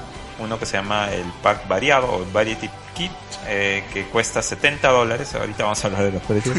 y el Robot Kit, ¿no? Así que es. es 80 dólares. El Variety, el Variety Kit variado, ¿no? Viene para hacer un carro, ¿no? Así un es. Toy-Con RC Car. Tú dirás cómo, cómo haces que el carro se mueva, ¿no? Con el Switch, ¿no? O sea, con Claro, la pantallita. en la pantalla sale pues unos controles y ahí aparece que tú le das el camino y con el HD Rumble Ajá. la vibración hace que se mueva. Qué pues, paja, ¿no? ¿no? Eso me parece a mí genial. Es, es tan chévere que simplemente parametrando las zonas que vibran puedes lograr estas cosas. Sí, sí, también vimos una caña de pescar, ¿no? Ujú. un fishing rod. Me pareció interesante porque en el video vemos pues no solamente una caña normal de cartón, ¿no? sino que tiene parte, eh, varios pedazos y hasta tiene pues, claro, y hasta tiene como que su hilo, ¿no? Para que cales de verdad, o sea, Yo me pregunto si al final del hilo de verdad habrá un pescadito. el pescado va a estar en el Switch. O sea, En el chuis. en el Twitch, ¿no? Eh, o sea, si tú viste el video, ¿no? Se puede apreciar la caña. Y la cámara adelante. O sea, y el Switch lo tienes adelante, entonces es como que estás haciendo ese movimiento y eh, ya la interactividad de haber cazado o no el pescado está, En la pantalla. el pez, perdón, está en la pantalla. Bueno, pero ni bien sale del agua es un pescado. Sí. También tenemos el Toy-Con House. La ¿no? casita. La casita, exactamente. Vimos que el, el Joy-Con entraba por el, por el lado La de arriba, chimenea, ¿no? ¿no? por el lado de la chimenea. Y parece que cuando insertas el Joy-Con en la parte de arriba, vamos a poder ver la sala en la pantalla del, del Switch. Y vamos a poder ver ciertos bloques que vamos a mover. Vamos a poder como una especie de diseñar la casa por adentro. Ujú, ¿Cómo interactuar? eh, interactuar, ¿no? Y O sea, vamos a como ver jugar Sims, personas. pero con cartón. Parece que sí. Paja. Eso sí, Sí. me gusta, Lucina. Ujú. Este también vimos una motocicleta. No, bueno, no una motocicleta en Entera, sí, con el mango. Entera, exacto. Vamos a tener la parte como que de los mangos y el Joy-Con va a estar en la parte central y vamos a poder, este, se vio hasta cómo hacías este el movimiento de acelerar. Zoom, ¿no? zoom. Claro. O sea, eso me parece genial, ¿no? Eh, Y de hacer movimiento de moverte hacia los lados, ¿no? Y de acelerar. Se siente bien. bien Chévere, se siente chévere. físico, o sea, es lo chévere, que se siente físico. Claro. Eh, y por último teníamos el piano. ¡Yeah! ¿no? Va a ser un piano de 13 teclas, ¿no? Donde tú vas a poder insertar el Joy-Con a un extremo y con el IR, este sensor de, de láser, eh, va a poder claro, va a poder detectar qué tecla estás tocando y eh, va a sonar pues Qué el locón, ¿no? Switch. Y sí, o sea, me parece algo sea bien pensado que parece que desde el comienzo el Switch ha estado Planeado como cosa. imaginándose que esto va a ser posible desde su nacimiento, ¿no? La consola, o sea, y realmente es algo que creo que a ninguno se les ocurrió que podría ser posible. Eh, ahora, el otro kit que se llama Robot Kit, Pues su 80, nombre, ¿no? su nombre lo dice, cuesta 80 dólares, es 10 dólares más. Y eh, con esto tú vas a ser parte de un robot, ¿no? Te pones una especie de mochila en la espalda, vas a tener ahí unos ligas. mecanismos, unas ligas, te pones unos guantes, Y eh, zapatos. y hasta un visor, ¿no? Y Pero el visor es hueco, ¿no? Yo creo que sí. Porque se juega con tele. Claro, claro, se juega con tele. El, el Switch tiene que estar en el dock. Doc. Y bueno, tú a la hora de moverte vas a poder mover al robot que está Y lo ves en la el tele. Switch, ¿no? Exactamente. Lo ves ahí en la tele. Me parece interesante. De, de los dos, yo me compraría. De los dos, yo comenzaría con el Variety Pack. Un poco como Sí, para tener varias experiencias a la vez. No, es que también me preocupa qué tan. ¿Cuál es la, la dimensión del Robot Pack? El Robot Kit. O ¿A sea? ¿tamaño niño o tamaño adulto? O sea, tengo miedo de fallar totalmente en, eso de ahí. Porque estiras tu brazo y rompiste el- la Pues sí, liga. sí. O sea, eh, creo que la opción más segura es la otra. Exacto. bueno, sí, pues. ¿No lo habías pensado así? No, no había pensado. Punto para Waldo Maker. Eh, sí, pues no, si te lo pones y todo. Lo pues, rompes, bro. seguro. Tengo miedo, pero, o sea, ese día que anunciaron, o sea, todo lo anunciaron el mismo día. En la mañana salió noticia. Hoy día en, en Nintendo Europa, a la- eso de las 10 de la noche de Europa, Exacto, hubo van a un anuncio, sí, un hubo juego. un anuncio este, de que Nintendo estaba programando una especie de video de que iban a anunciar algo. Un nuevo juego para niños o niños de corazón. Exacto, ¿no? Que, que iba a ser... No, no dijeron juego específicamente. ¿Dijeron juego? Un nuevo, un nuevo juego o una nueva experiencia Una nueva experiencia. para la familia y niños, o sea, orientado a niños, Niños, pero también para las para niñas de corazón. Claro, niños de personas venían a ser los adultos. Adultos, creo que se sienten niños por dentro. Y he escuchado muchísimos adultos Queriendo súper entusiasmados por eso. Y si te has dado cuenta, en el tráiler no hay niños. Eh, no, claro Todos son adultos, ¿no? Hay niños. Todos el, son adultos. El que está con el robot es niño. ¿Seguro? Claro. Entonces no voy por el Robot Kit. pero todo lo demás que no son robots son adultos. ¿Ah, sí? ¿Sí? Mira el tamaño de los pies. No, mira pero los teclados, los se los teclados. Son niños. Te diría revisar. Hasta aparecen en siluetas. Los que están en siluetas son niños. Tú, hay mezclados adultos ahí. Bueno, ya no. Arréglate los, los lentes. Terminando ese podcast vamos a revisar un disclaimer Ya, del texto. vamos a ver. este, bueno, y también van a sacar un customization set. De que- 10 dólares. De 10 dólares, que es un set que viene stickers, plumones. plumones, este, unos cintas adhesivas, ¿no? Con diferentes diseños para que tú Perdón, eh, personalices tu, Variety tu soncerita, tus cartones. Realmente me gustaría a mí hacer todo, cortar todo el cartón desde cero, así. Hacer do it yourself, do it yourself. Ah, cortarlo tú, pero. ¿cuánto tiempo Es que realmente eso? eso es lo que pienso. O sea, bacán, puede consumirte tiempo, pero desde la forma en que yo lo veo personalmente, y eh, también conversándolo con un amigo. Hola Fernando, saludos. Este, brother, este es un juego de una sola vez. Lo armas, lo pruebas y te aburriste. O sea, tengo miedo de que sea así. Puede ser. Claro, no hemos probado el juego en sí. Pero parte del punche chévere es armar todo. Y una vez que lo armas, o sea, cuando tú compras el juego te viene plano. Cuando armas todas las cosas, o sea, realmente o lo desarmas o vas a tener que ma- mantenerlo guardado. Y a ver dónde lo pones. y a ver dónde lo pones. Entonces, ahí Sí. está el problema. Entonces, este. Yo, mira, nada más teniendo un set de rock band, era de guitarra, batería y micrófono, era, era pesado cuando querías jugar con alguien porque lo tenías que armar siempre. Y si lo querías des- este, desarmar y guardar, era horrible. Pero si lo dejabas armado, se empolvaba o algo porque no es algo que juegas todos los días. O sea, solito juegas la guitarra, pero no vas a jugar la batería todos los días Claro. o algo así, ¿no? Entonces, este. Lo mismo podría pasar ahí. Imagínate que tu cartón se empolves, olvídate. Es cierto, o sea, parte de la, de la experiencia de esto es como que con tu hijo pequeño, ¿no? Con tu hermanito pequeño, pues este, se tomen el tiempo de armarlo, ¿no? Claro. Que él aprenda ese tipo de manualidades. A mí sí es que, tú sabes, los niños ahora... Ya están- todo es táctil. Claro, están como que más pegados a la pantalla, al celular, al Por eso creo que tablet, es más, a la más computadora. para gente como nosotros. Eh, no necesariamente. O sea, yo creo que sí está muy bien como para que los niños salgan al mundo real, toquen las cosas, hagan manualidades. Y el cartón es muy bueno para eso. Ujú. Este, Y no corta. Claro. Ahora, el temor también es un poco... Lo que tú dices es muy válido. Yo también pienso que puede pasar. No, yo estoy bastante entusiasmado también por esto porque a mí me gustan mucho esas experiencias que vinculan...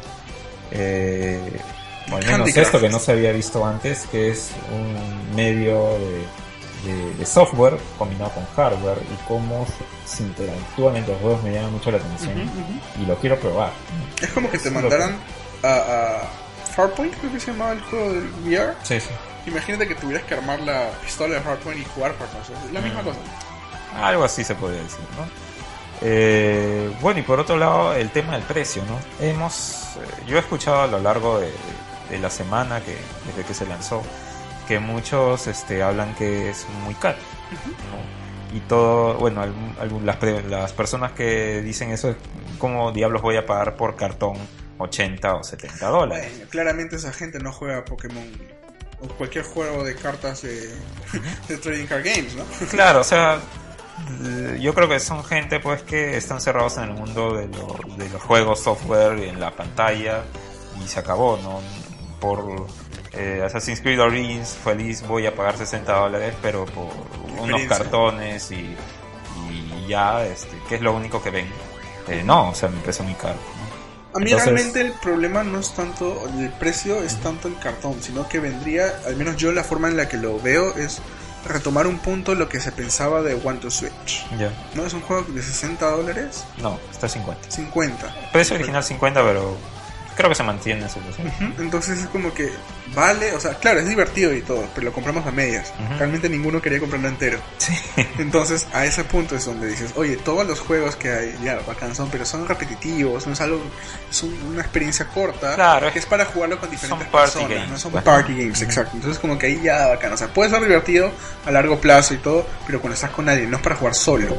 Entonces la pregunta es, acá este precio de este juego realmente involucra una suerte de minijuegos que al final del día es más chévere jugarlo con alguien que jugarlo solito Mm. o realmente los minijuegos están pensados como que para que cada uno tenga leaderboards y online, o sea, cosas así como para que digas, ah, man, así es algo que puedo disfrutar solo. Entonces, si no, me ha pasado lo mismo que Rock Band. Y Rock Band me enseñó en ese aspecto de no comprar videojuegos que me ocupen espacio y sobre todo que no me vaya a divertir yo solo, sino que tenga dependiendo de que haya visita.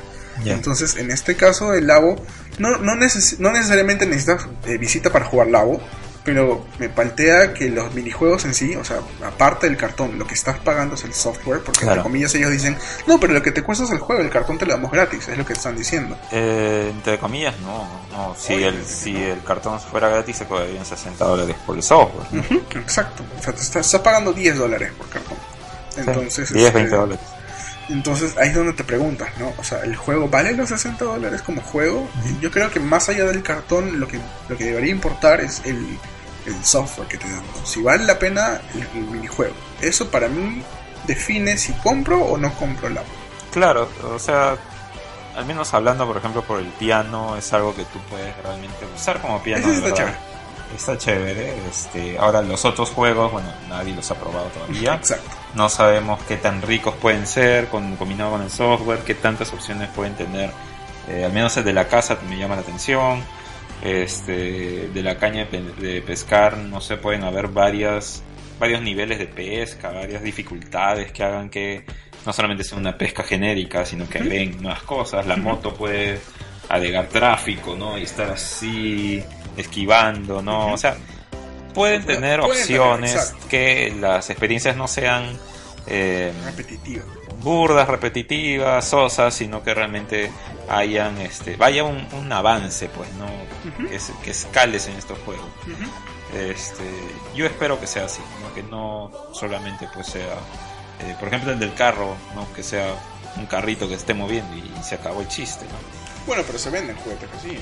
Se ve que es así. Pero, por ejemplo, no sé, hazme, haz que haga alguna pirueta. Que salte, ¿no? Para atrás. No sé, yo creo que ya es demasiado, yo creo que es demasiado. sí. Pero, no sé, algo más, ¿no? De repente en, la pantalla de la consola puede aparecer algo más que haga que sea... Pero si hay un factor multiplayer también, eso es lo chévere. Mm. Porque, o sea, imagínate que ya tú haces tus tracks en tu casa te juntas con tres patas que tengan el carrito y ya cada uno hace su show. Haces tu competencia de, de carritos de cartón. Claro, ¿no? Y con el, el customization set se ha visto, se ha visto que, que han hecho que le ponen caritas, son ceritas. Exacto, y eso como que le da el toque de, personalización, como tú dices. En el video se veía mucho de unir, pues, este, varias personas que tengan los sets este por sus lados, los unen y, hacen juego party como tú mismo lo dices, ¿no? De hecho sería chévere si del mismo, o sea, podrías interactuar, o todos los juegos tienen tipos de interacción para jugar multiplayer, simplemente porque la conexión del, mm. Switch estando cerca. Funciona, o sea, ¿quién, pesca primero? claro. ya, si tiene esas cosas, ¿no? Ya que lo pensamos bien. Eso sería mucho. Eso sería mucho más chévere y ya le da, le da free play value. El problema es el free play value. Sí, claro. Que no solamente sea un, ay, lo armé, que chévere, lo pruebo media hora después ya, ya, ya hice todo lo que el software me dejó hacer y se acabó el chiste. Claro, pero si, digamos, si tú y yo somos personas criticando mm. y lo, lo acabamos de identificar y dándole una suerte de solución, yo creo que Nintendo ya lo pensó, ¿no? Esperemos. Que Deberías, Esperemos que sí, porque esto este, ha causado bastante furor, bastante eh, más, mucho más positivo que negativo. Ha subido como 4% en, su, en sus acciones, solamente por el anuncio del lago y porque realmente este yo creo que tal vez totalmente diferente a cualquier otra compañía de videojuegos de lo que está haciendo. Y eh, yo creo que tiene una buena oportunidad para hacer cosas súper ricas no por ahí he leído muchísimas cosas. Una de las que me hizo así soñar bastante es que en las cajitas de felices de McDonald's se transformen en un kit de, Oye, sería genial. Imagínate que la cajita feliz lo cortes un poquito así y ya transformes en algo o sea, ¿te imaginas eso? Es, hay muchísimo. kilos, pero hay muchísima oportunidad que hacer este de la nada, ¿no? De la nada, porque son cajas. Exacto. Ahora, otro de los temas que se habló es si es que el software podía funcionar sin los cartones, ¿no? Porque mucho se habla también de que eh, los cartones se iban a poder bajar gratuitamente si es que te, comprabas el software nada más. Ahora, son PDF, ¿no? Básicamente. ¿Cómo te puedes comprar el software nada más supuestamente digitalmente? Pero eso no lo he visto muy claro porque de ahí esa noticia se actualizó y se dijo que, que los cartones no se iban a ofrecer gratuitamente por ningún medio. Eh, ni por internet ni por nada. O sea, no se van a poder piratear entre comillas hasta que alguien lo. Hasta que alguien sube el PDF. Waldo que lo hace. Exacto. Bueno, es que tienes que redibujarlo en computadora y subirlo. con 10 personas que quieran hacer el sí, Van, a, van, a, aparecer varios este, kits por ahí, la mala subiendo. O sea, yo creo que es más por el hecho... ya, porque igual va a existir. Y, o sea, Google Cardboard lo hace. O sea, si Google Cardboard te hace. Lo que pasa es que Nintendo lucra con esto. Yo creo que al final podrían vender los kits solo cartón a 10 dólares, 5 dólares. Porque al final del día o incluso por partes. Yo vendería realmente el set del piano solito, en cajita. Eso hubiera sido bueno. Así. ¿Por qué? Porque es cartón. Eso hubiera sido. O sea, el cartón se quema, se dobla, lo mm. golpea, son niñitos los que van a jugar también. O sea, claro, eso es un tema importante. Tienes que tener cómo volver a adquirir el cartón. Entonces, ahora, no vas a volver a ofrecer todo el variety kit porque no necesitas todo de golpe de repente. De repente utilizaste tu carrito, se cayó por la escalera, este y el cartón se, se dobla. Entonces, o sea, realmente la, la opción más viable es que vendas los kits del variety kit por separado, ¿no? Toma el kit del carrito por 2 dólares, el kit del piano por 2 dólares, tampoco. bueno, pero es cartón.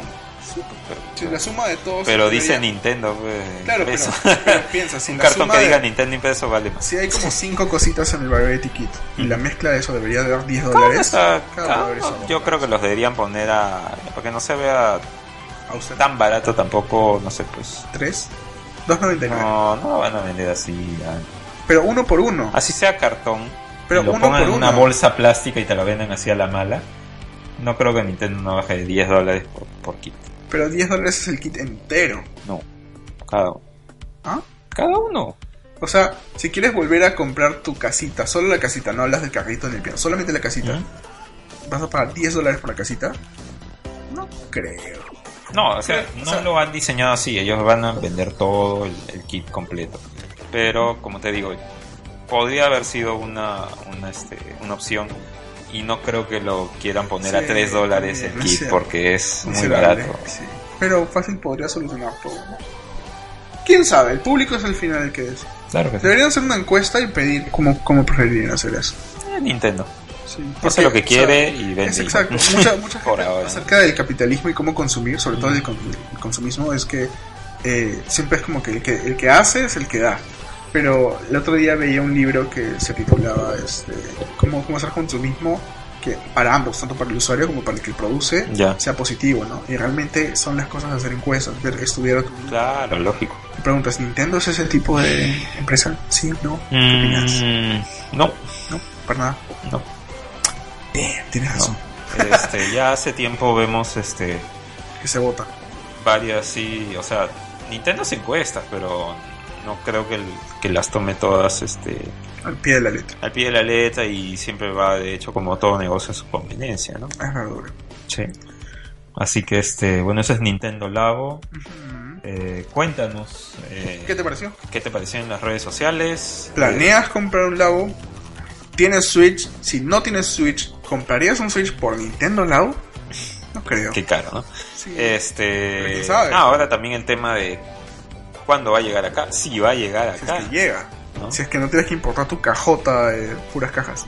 Vamos a preguntar ahí a, cajas. vamos a preguntar a, a los distribuidores a ver si es que están pensando traer el, el Nintendo Labo que dicho sea de sí. paso este sale el 20 de abril De abril.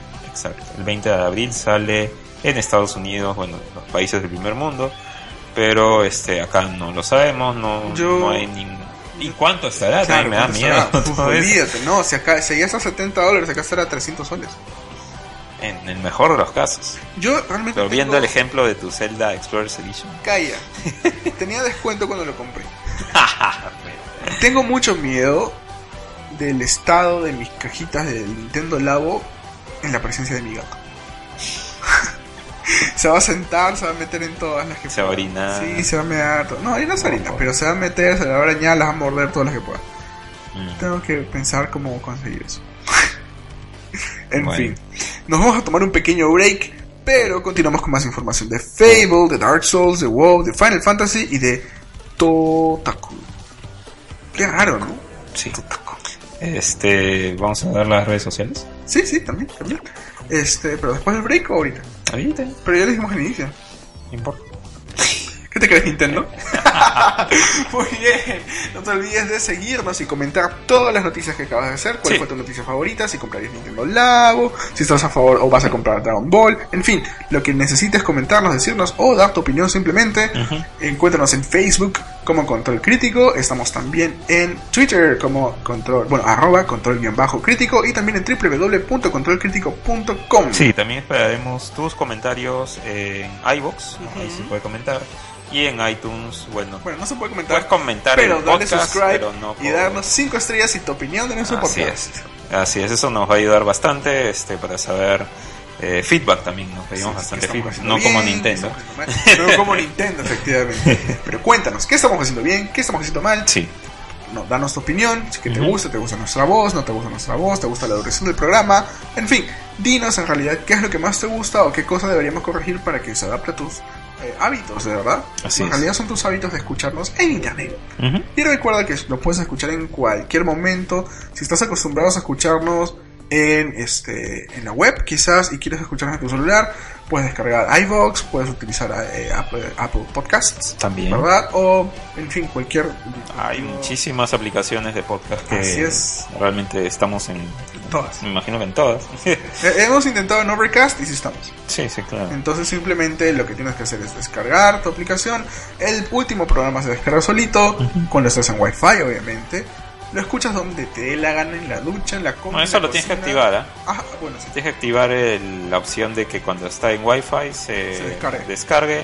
y cuando se elimina, y cuando ya lo acabas de escuchar se elimina automáticamente y ahorras el espacio. Muy bien. Entonces es tu mejor opción si nos quieres escuchar en cualquier lugar. Sí. Así que te dejamos en break y volvemos después de estos mensajes. Ya regresamos. Hola. Soy Aurora y los invito a escuchar nuestro podcast Guía Escéptica, en el que discutimos temas de ciencia y filosofía. ¿Existen las razas? ¿Hay una forma correcta de argumentar? ¿Es peligrosa la inteligencia artificial? Estas son algunas preguntas que intentamos responder. Así, hemos hablado sobre biología, lógica y ciencias de la computación, entre otros temas. Nos encuentras en iVoox y iTunes como Guía Escéptica, en Facebook y en nuestra página web guiaescéptica.org. ¡Nos escuchamos! Al fin, día del estreno de Infinity. No he entrado a Facebook, no he visto reviews ni trailers. Pero claro, Cholo, muere Iron Man.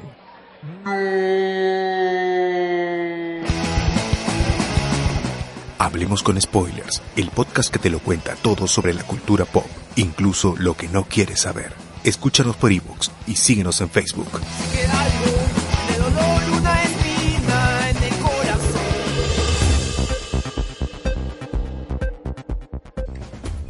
Continuamos con más de Control Crítico. Soy Aldo. Soy Manuel. Y vamos a empezar este nuevo segmento hablando de Fable. Sí, ¿te acuerdas de esa franquicia que Microsoft junto con otras había tumbado? Porque sí. ¿sí? Con su filosofía. Y ya, y, después de presentaciones en el E3 de, trailer, ¿no? Y de, Hasta de este juego en desarrollo. Bueno, es que no es otra cosa. O sea, no, claro, pero hablamos del mismo problema. De decir, no es una receta de, un juego. De, esta seguidilla de juegos cancelados. De un solo jugador, que son una historia, que ahorita lo mejor está en multiplayer, en sesiones de juego, no tanto en un juego muy largo. Fuck it. Sale Legend of Zelda, sale Horizon salen N mm, juegos que juegas solo y han tenido tantas ventas este, que realmente podría ser que Microsoft se esté tragando sus palabras, pues ya estaría en desarrollo un nuevo juego de Fable según Eurogamer.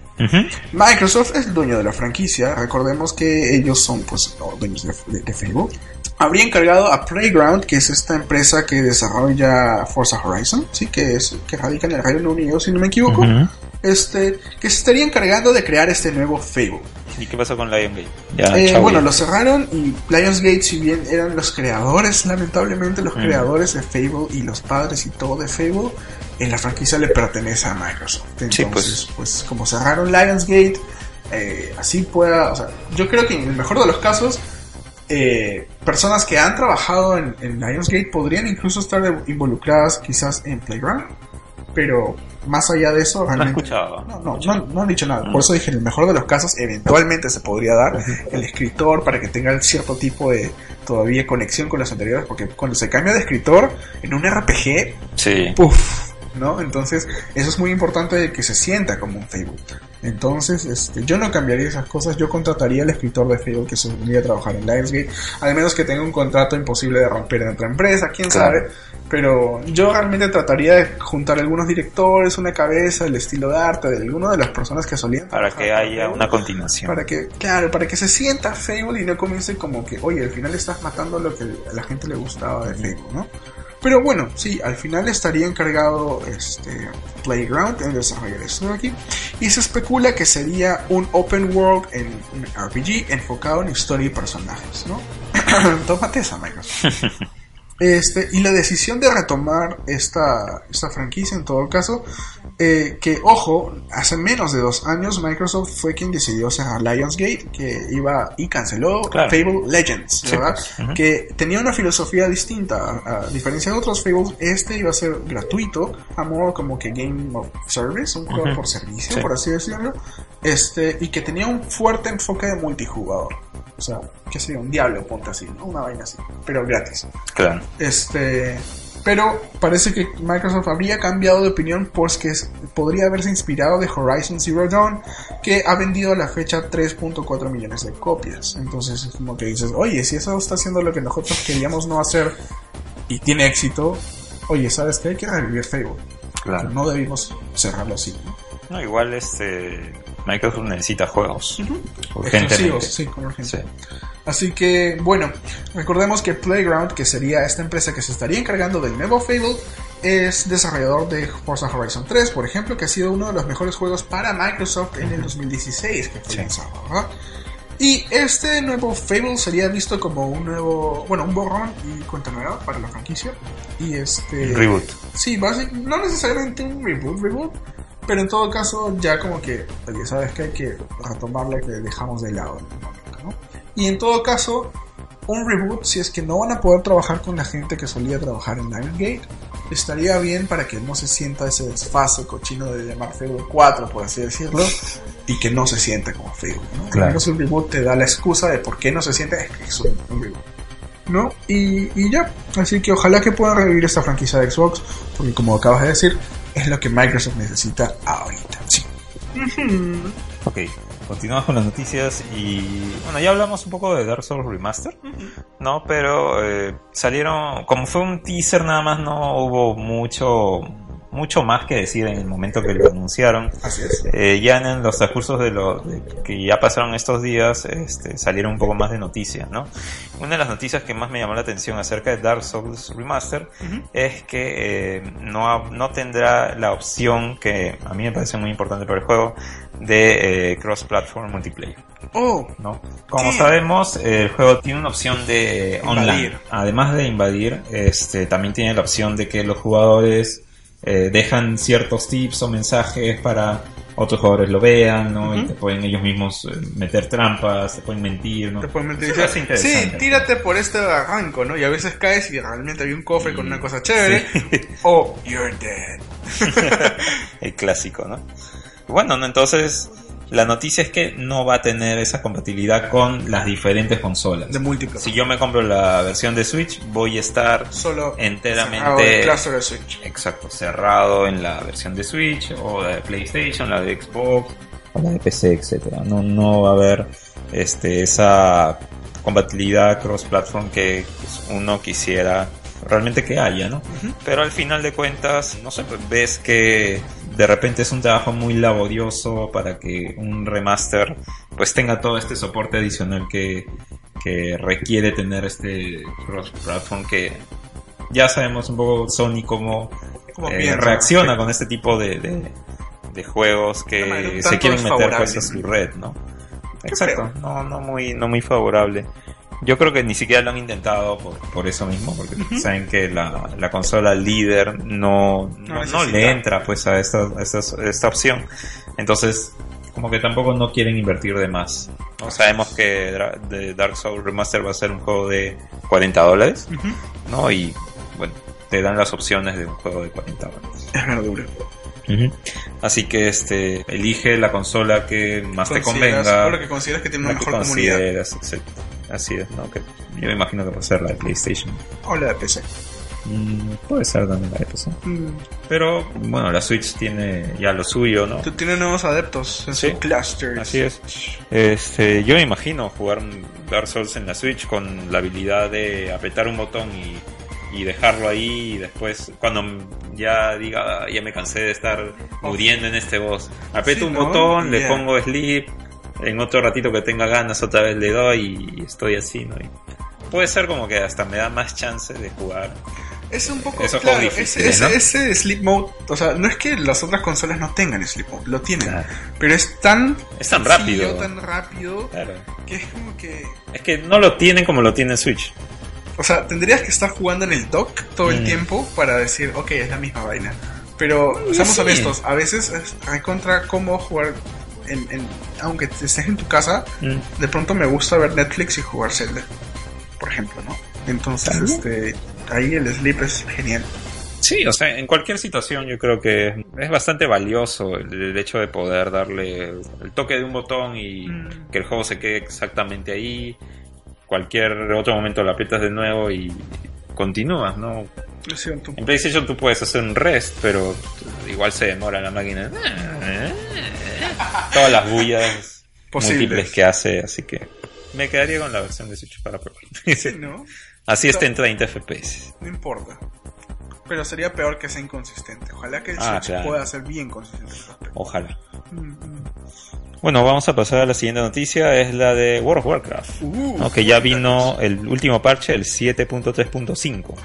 Y este parche, lo más importante, la zona en la, que, en la que te encuentras escala con el nivel que tiene actualmente tu personaje. Ah. Eso quiere decir, si estás en un nivel 20, en una zona que oficialmente era de nivel 13, ahora sube a, a tu nivel. O sea, de algún modo puedes farmear ya en más lugares. Claro, ya no está supeditado que si estás en un nivel, en un área de nivel bajo, ya no tienes nada que hacer aquí. ¿Entiendes? Eso debería haber en todos los MMOs, alucina. Porque, hablando de experiencias en MMOs viejos, o sea, a veces tenías, solamente podías levelear eh, puleando un montón de mobs así para matar a una Ah, OE. ¿En qué MMO? Pucha, por ejemplo, hace años jugaba uno que se llamaba Our Lord, que era de Codemasters. Uf, años, Ah, años. Este, pero o sea, eras nivel 60, allá. Entonces, ese es el mejor spot para levelear en tu nivel. Jala todos los mobs que puedas y mátalos con puro OE. Ah. Entonces, repetías eso horas de horas hasta que subías 10 Ay, niveles. qué ¿no? aburrido. Sí, porque los MMOs es para grindear. Pero Sí. este. Pero también hay historias, No, hay... claro, claro.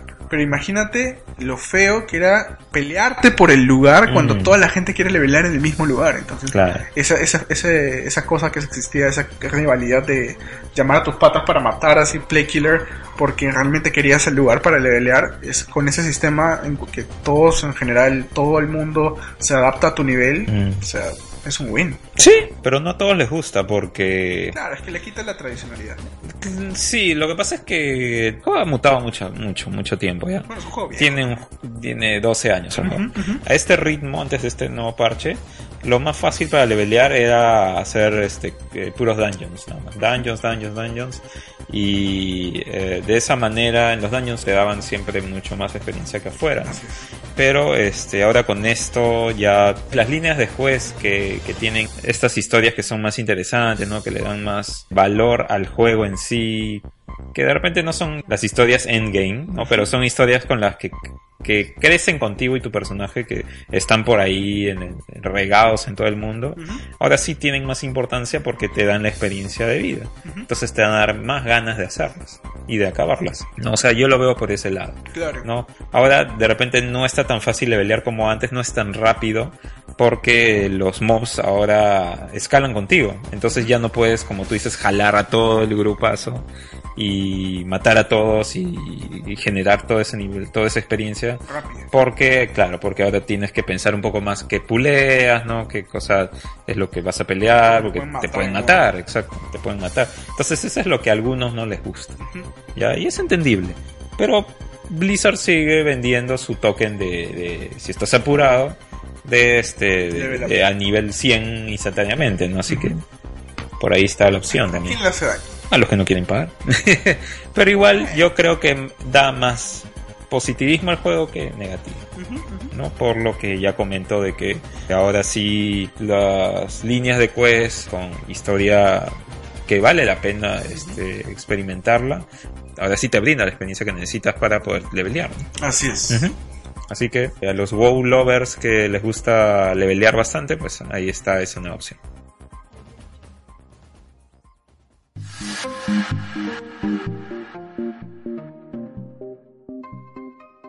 Me toca hablar de Final Fantasy XV y yo creo que el año pasado me gustaba hablar de Final Fantasy XV. Ahora no tanto por cómo se dan las cosas con la franquicia. Las personas que lo juegan me entenderán. Pero bueno, vamos a recibir eh, dos cosas chéveres. Vamos a comenzar por la más tranquilita, que es un update para este 21, o sea, mañanita. O sea, cuando escuches esto ya está el parche. Sí, ahorita lo que voy a hacer terminando de grabar ahorita es jugar el, el festival de, Assassin- de Assassin's Creed. Ah, Porque hasta ahora, desde que está sal- hace tiempo. no lo he jugado, no. Pero para no quedarme sin el trajecito. ¿Por tanto dura? ¿No era de tiempo limitado? Ya pues ¿O mañana se acaba. sí. Ah, Con razón lo vas a jugar. Sí, pero bueno, mañana concluye el festival de Assassin's Creed. También se incluye una nueva área de entrenamiento. O sea, un- en- cuando tú estás en el campamento, tú puedes entrenar con tus amiguitos. Ahora, eh, entrenar con ellos cuando les ganas la primera vez a cada uno o a todos, te dan experiencia. Es- estaría existiendo un nuevo partner de entrenamiento que sería Arania Highwood, ¿no? Esta dragón este, también en el campamento, la vas a poder elegir para entrenar, obviamente pelear contra ella y tener una recompensa de este, esos puntos para skill, ¿verdad? Skill points. Este, también una implementación de una opción en standby en el campamento. Eh, una, bueno, nuevos ítems, ¿sí? Eh, una adición de nuevos ítems en el Alessio Trading Post en Alticia, que es básicamente un- una, una tienda donde vas a poder Sí. comprar nuevos ítems. Eh, bueno, más eh, elementos en el tutorial. O sea, si recién, no creo que recién estés jugando, pero si recién lo compras y lo parcheas, este, van a haber nuevas cosas. Y lo parcheas a Sí. su madre. Sí. O sea, yo creo que estas cosas ya deberían estar en el Royal Edition, que vamos a hablar de eso ahorita. Sí. Este, pero si eh, nunca has jugado Final Fantasy y lo estás comprando ahorita, que no lo hagas porque por favor va a salir el Royal Edition. Este, hay nuevas formas de interactuar en los tutoriales, ¿verdad? La introducción de unos nuevos eh, drills de entrenamiento, digamos que tienes que tienes que enseñarte a parrear o algunas cosas que se agregaron en algunos updates pero que no se podían actualizar en el, el tutorial, ya estarían añadidas y también algunos errores de, bueno, algunas correcciones de algunos bugs, ¿verdad? Pero acá viene, eso es lo que vamos a recibir en el parche de mañana. Lo chévere, entre comillas, que es lo que hemos recibido entre noticias en esta semana, es que Square Enix al fin anunció dos ediciones nuevas para Final Fantasy XV. La Royal Edition y que sería para PlayStation 4. Me y parece Xbox One. Windows ya. Ajá. No. Y la Windows, Windows. Edition, que saldría en, ojo, Pro Steam. Edition cuando. Ojalá, Enterprise. cuando salga todos los DLCs. Ah. Pero eh, va a salir en Steam, Origin y Windows 10 el 6 de marzo a Ah, en Origin también va a vender. Ajá, en 59.90, eh, 49.99 dólares. Claro, 50 50. dolaritos. No está mal. Ambos, el Royal Edition y Windows Edition, van a tener, eh, obviamente, todo el juego base. Como el Game of the Year Edition. pues, es no como el GOTY. GOTI, pero ojo, todavía va a seguir habiendo DLC para Sí, ese también. Claro, o sea, el director de Tabata ha dicho de Está que loco. todavía quiere sacar Tres. tres episodios, mínimo más, ¿no? Sí. O sea, quiere seguir, Está loco. Quiere seguir eh, sacándole dinero a esta, a este en Final Mm, Fantasy XV. Yo prefiero verlo como que quiere seguir eh, haciendo todo lo que debió haber estado al inicio. Escucha, pero es que ya no sé cómo la gente lo va a recibir todo eso. ¿no? O sea, es un juego que ya tiene tres años casi. En, no, tres no, años, dos años. no. En, en noviembre. Noviembre, Noviembre cumple dos 2015. años. Sí. En noviembre cumple. No, de 2016. 16. En noviembre ya. cumple dos años. En este noviembre. En bueno, este noviembre. Sí. Tiene un año y pico, ya. picos, un ajá. año y tres meses. Pero ya, o sea, ya la gente ya lo pasó, pues, ¿entiendes? Ya la gente ya caminó adelante. Claro. O sea, ah, mire, yo hasta ahora no juego Episode Ignis.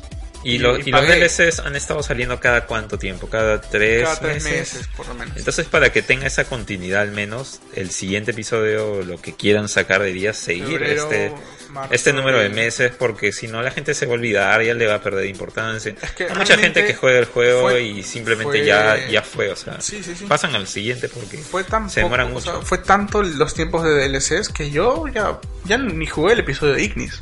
O sea, lo tengo ahí para descargar. De hecho, ahorita lo estamos descargando. Sí. Pero no lo he jugado. Porque al final del día, o sea, se demoraba tanto entre episodio y episodio que ya comencé a jugar otras cosas. Claro. Y ya me enganché. Claro, y le quitas un poco el. Ese. ese este, lo- la, la parte interesante que tiene Final Fantasy que es la historia. Y lo peor de todo es que te- ese, ese episodio tiene información canónica importante que de- debería estar en el juego original para que entiendas cómo es que en, un, en una parte muy importante del juego suceden cosas fuertes. Y dices, oye, ¿cómo es que ahorita me acabo de despertar? y está todo así. Ah, es que no jugaste el episodio de hoy, ni que te vamos a ver en diciembre del próximo año. O sea, ¿no? Salió en 2016 y en diciembre del 2017 recién salió esa información importante. Mm. Y ahorita con el fucking Royal Edition está saliendo más información que debió estar al inicio. Pobre Entonces, Aldo. si no entiendes mi frustración, te lo voy a explicar ahorita, porque lo que viene en el Royal Edition y Windows Edition te lo traigo a continuación. Calmado, ¿no? Para tratar de no romper el micrófono. La expansión del mapa de Insomnia City Ruins. Sí, al final del juego vas a estar en las ruinas de lo que alguna vez fue la ciudad Ah, de sí, sí, Insomnia. sí, sí. Sí, este. Es que bueno, este contenido tiene bastante spoiler. Lo siento para los que no han jugado. Pero son noticias. Y ya pasó más de un año. O sea, Igual, spoiler alert. Hay son gente que está esperando meses. el Royal Edition para poder Como jugar. tú, efectivamente. Pero bueno, tienes nuevos side quests y nuevos enemigos. Em, no voy a decir cuál para proteger tu dignidad. Severo yo No solamente la mía. Ok, lo dije. Y, y eh, un mapa expandido del Crown City, ¿no? En Insomnia. En el cual los eh, jugadores van a poder utilizar eh, los Rulers of Yore, que si han visto la peli, les va a gustar esa parte. Al mismo tiempo, eh, vas a tener un Royal Vessel Boat, que es en realidad el, el tra- el barco, el barco con el que llegas a Alticia, pero lo vas a poder controlar donde quieras para pasarte por todo el mar. Vimos que había una, una ballena chévere que me gustaría que fuera Bismarck, que es este boss o summon de Final Fantasy, es una ballena gigante que podría ser un nuevo summon, podría ser un nuevo boss battle, me encantaría, no lo sé, no han, dado más información, pero, o sea, estaría paja, ¿no? Este, y vas a poder también explorar las áreas entre, pues, eh, lo que conoces de EOS y Alticia, como, por ejemplo, Capcame, que sería, bueno, KPKM, o Cape que sería este lugar, pues, que podrías visitar ahora. Al mismo tiempo, puedes eh, pescar nuevos eh, peces en el mar para tus eh, nuevas recetas, ¿no? Porque sí, en este Final Fantasy cocinas. Un nuevo accesorio que podría activar un nuevo Armiger Unleashed. El Armiger es esta suerte de todas las armas que han tenido todos los reyes pasados y tenías que encontrar durante todo el juego. Bueno, sería una nueva forma de utilizar este Armiger, así como solamente lo podías hacer en cinemáticas pasadas, pero en cualquier momento del juego. Eso está paja. Este, chévere, eso sí me gusta. Eh, un nuevo modo de cámara en primera persona, por si quieres, o sea, sí puedes utilizar la primera persona con la cámara, pero este parece que ahora sí podrías utilizar y jugar todo el juego desde la perspectiva de Noctis. O sea, que si quieres jugar, no sé, ma- mareados de game, porque no sé cómo vas a querer teletransportarte y golpear la velocidad de la luz en primera persona, pero parece que puede ser posible. No, pero puedes jugar como pronto de repente disparando, así. Eso sería chévere. sería chévere. ¿sí? En todo caso, si quieres jugar Skyrim en Final Fantasy, ya te lo puedes este, hacer en primera persona. También más de docenas de piezas descargables de todos los DLC que tenías, incluyendo este, Las ropitas, las armas. las armas, la de Lightning, por ejemplo, los, los catch weapons de, de Zidane de Final Fantasy 9, ¿no? La, la, Dragon, la Dragon Lance de, de Final Fantasy este, Y este es un otro 14. gran ejemplo de por qué comprar los juegos primer, el primer día, el, one, el Day One, Day One. dicen, Day One Edition. O sea, cuando sale el están premiando a los jugadores que no los han comprado, que no lo han comprado, ¿entiendes? Eso es lo que se está haciendo ahorita y Y yo compré todas estas docenas de DLCs pagadas. Porque me gusta. Ay, ya. Este, bueno, Lo que sí no compré fueron los skins para tu regalia. Pero también viene, eso que me vino con DLC por pre-order. Eso también te lo están dando, que supuestamente era limitado de pre-order. Te lo están dando todo. Y sets de items, ¿no? Mm. También todo el Season Pass que ya había comprado. Te lo están dando, incluyendo Episode Gladiolus, Episode Prompto, Claro, Multiplayer. Expansion Comrades y Episode Ignis. falta nada más el de pescar de abierto. Así es. También este no, no tiene nombre todavía, pero se llama Archive, sí, que es básicamente Archivo de que sí, todo lo todo el texto, las cosas del lore de Final Fantasy XV, Mm. o sea, el- mitos y leyendas locales adicionales que también se pueden eh, van a ser ubicadas en diferentes partes y locaciones, permitiendo que los jugadores puedan tener más información acerca del mundo. Sí, lo que tu juego debería haber tenido desde el inicio, eh, explicándote que era una. Todos los bosses, todos los enemigos, todo el lore que tiene el juego que debería haber venido con eso. Recién te lo están dando un año después. Este. El quest para obtener el Regalia Type D, que es esta, este moto Monster Truck en tu Regalia. Nuevos trofeos, porque sí, nuevos trofeos. Y el juego base de Final Fantasy XV, por si es que no lo querías jugar, ¿no? Por si acaso. Al mismo tiempo, este Royal Edition en versión física te va a venir con todo un diseño bonito, un cover de Yoshitaka Amano, Que a ti no te gusta mucho. que no me gusta mucho. Ya vas a entender por qué. Este. Y bueno, todo el contenido de. Si ya eres un portador usuario de Final Fantasy XV, vas a poder descargar todo esto por 20 dólares. Sí, todo el contenido del eh, Royal Edition por 20 dólares el 6 de marzo. Lo que me hace preguntarme si al final, o sea, todo este contenido del Royal Edition se está refiriendo a que también incluye el Season Pass. O sea, el Season Pass que me costó 25 dólares. Eso es lo que no está muy claro. Sí, eh, eh, exacto. Que- Pero yo creo que sí porque ya porque... sabía. Sí, pues no, y porque si te das cuenta el Season Season Pass no vale 20 dólares. que vale 25 y el Royal Edition que vale 45, Ujú. mejor te compras eh, el Royal Edition de frente este Y te olvidas de lo demás. y te olvidas de lo demás, o sea, por ahí eh, no como que no hay mucha Lógica. mucha lógica, ¿no? Pero bueno, en todo Yo creo que caso, sí debería venir. Yo creo que viene todo en esos 20. O sea, todo lo que tiene el Royal Edition, si tienes el juego base nada más, pagas 20 dólares más. Y no solo te viene todo el Season Pass anterior, sino que todos estos nuevos aditamentos. Lo cual me haría sentir muy triste. Este, pero ya estoy triste, así que no hay marcha atrás. Bueno, eh, se ha lanzado ya una herramienta de benchmark que puedes encontrar, ya me imagino, en la misma web de Final Fantasy XV, en la cual vas a poder probar si tu computadora puede correr en la mínima recomendada o en specs de 4K. Ya te lo dejamos para que te informes tú al respecto porque son un montón de datos, ¿sí? Pero este, tienes de todos modos unos bonus de pre-order en las diferentes tiendas para la eh, edición de Windows, ¿sí? Este, pero sí, ahí está todo lo que viene en el... Sí, nada más para terminar Edition. con eso, este dijiste cuánto espacio de disco duro necesitaba. Más de Windows? 100 gigas. 100 gigas el mínimo y 150 si lo vas a correr en 4K. Así es. Sí. Qué horrible. Ok, feo. Vamos por la última noticia rápidamente de- de- del programa. Es este que ya salieron los amigos ¡Amigo! de PlayStation. De este. Bueno, por así decirlo, ¿ok? En realidad no son amigos, ¿ya? No tienen esta facultad de que te... El NFC. de que, exacto, tiene el NFC, no tiene nada, es un muñeco nada más, no agrega nada a es como ningún juego. Es un muñeco de trapo y de cartón. Así de miserable. Bueno, no, se ven bien. Ya. Ya, Eh, es verdad, los- se ven bien. Estos no se, no se llaman naturalmente amigos, sino se llaman Totaku. Totaku. Totaku, exactamente. Van a estar vendiéndose exclusivamente, bueno, acá en Perú no, ni lugar. en la región sabemos si van a traerlos. Yo me imagino que sí, los van a traer. Este, bueno, pero si estás en Estados Unidos, las venden exclusivamente en GameStop o en Europa en Game. Vamos a ver eh, figuras como Kratos, como Crash Bandicoot, eh, Sackboy, de Bloodborne. Pe. Ah. Sackboy de Little Big Planet, Heihachi de Tekken, Parappa de Rapper, eh, el Hunter, como dices, de Bloodborne, y el Phaser FX350, que es el- la nave de Wipeout, ¿no? este Así juego de es. carreras futurista. Cada uno va a tener un costo de 10 dólares. Ahorita tú puedes, búscalos en, en la web.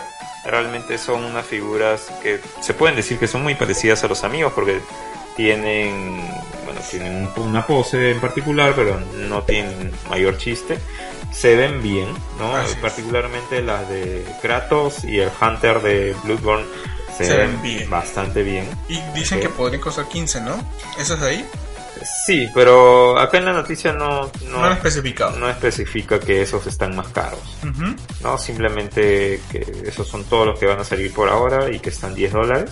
Vuelvo a repetir, estos no te agregan nada al juego, no es que te den un DLC o algo por el estilo. Eh, esta línea de nuevas Totakus o muñequitos eh, llegan eh, desde el 23 de marzo. tienen 10 centímetros de alto, más o menos. Este, y bueno, en realidad son como que muñecos para los fans de PlayStation, de los juegos, de los que, por ejemplo, en Nintendo tú puedes encontrar los amigos, bueno, ahora puedes encontrar estas figuras de, no se puede llamar figuras de acción porque no se mueven, Figuras de inacción. de inacción. Si has visto Phineas y Ferb, entiendes el chiste. ok, no he visto.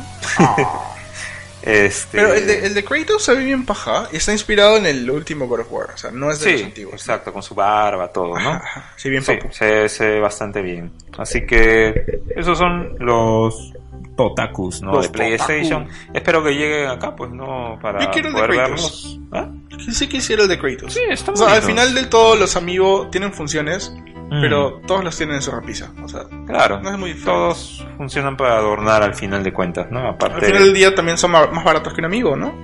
Eh. Porque no tienen esa, esa facultad de NFC. O sea, Mm. el Near Field Connection. pero por ejemplo, me parece raro no ver a Aloy, ¿no? De Horizon.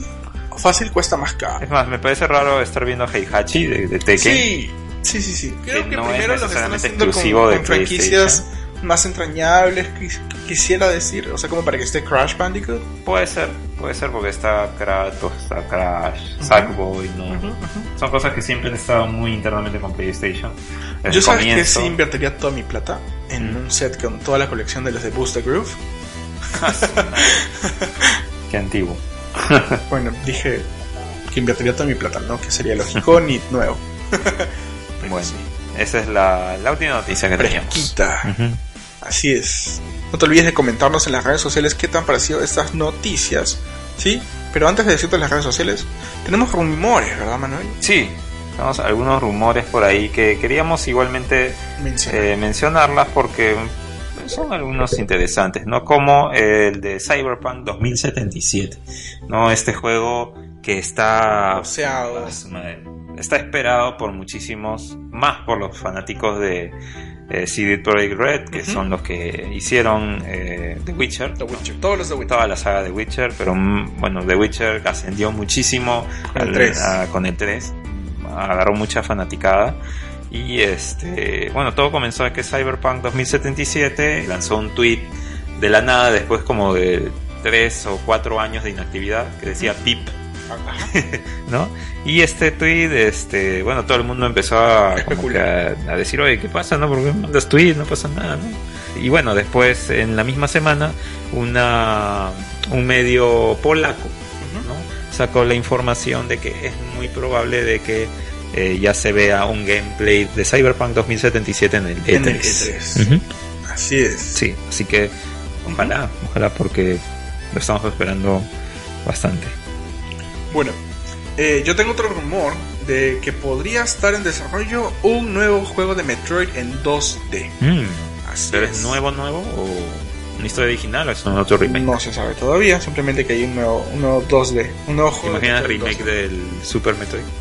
Sería pajita Sí, ¿no? para Switch, pero- Para Switch. Sí, claro. Mm. El usuario, sí, de Reset Era y de, bueno, miembro de Reset Era y NeoGAF, llamado Mocolostroloco, mo, moco, Mocolostrocolos, Mocolostrocolos. Monstruo, monstruo loco. No, no, no. Moscolostrocolos, sí, ha, ha- ha afirmado que estaría existiendo un nuevo juego 2D de Metroid. Sí, uno nuevo. No dice remake, no dice, dice brand new. Mm. Sí, en desarrollo. Eh, la plataforma no ha sido mencionada, pero yo creería que estarían apuntando ya para el Switch, si es que este rumor es cierto. Sí.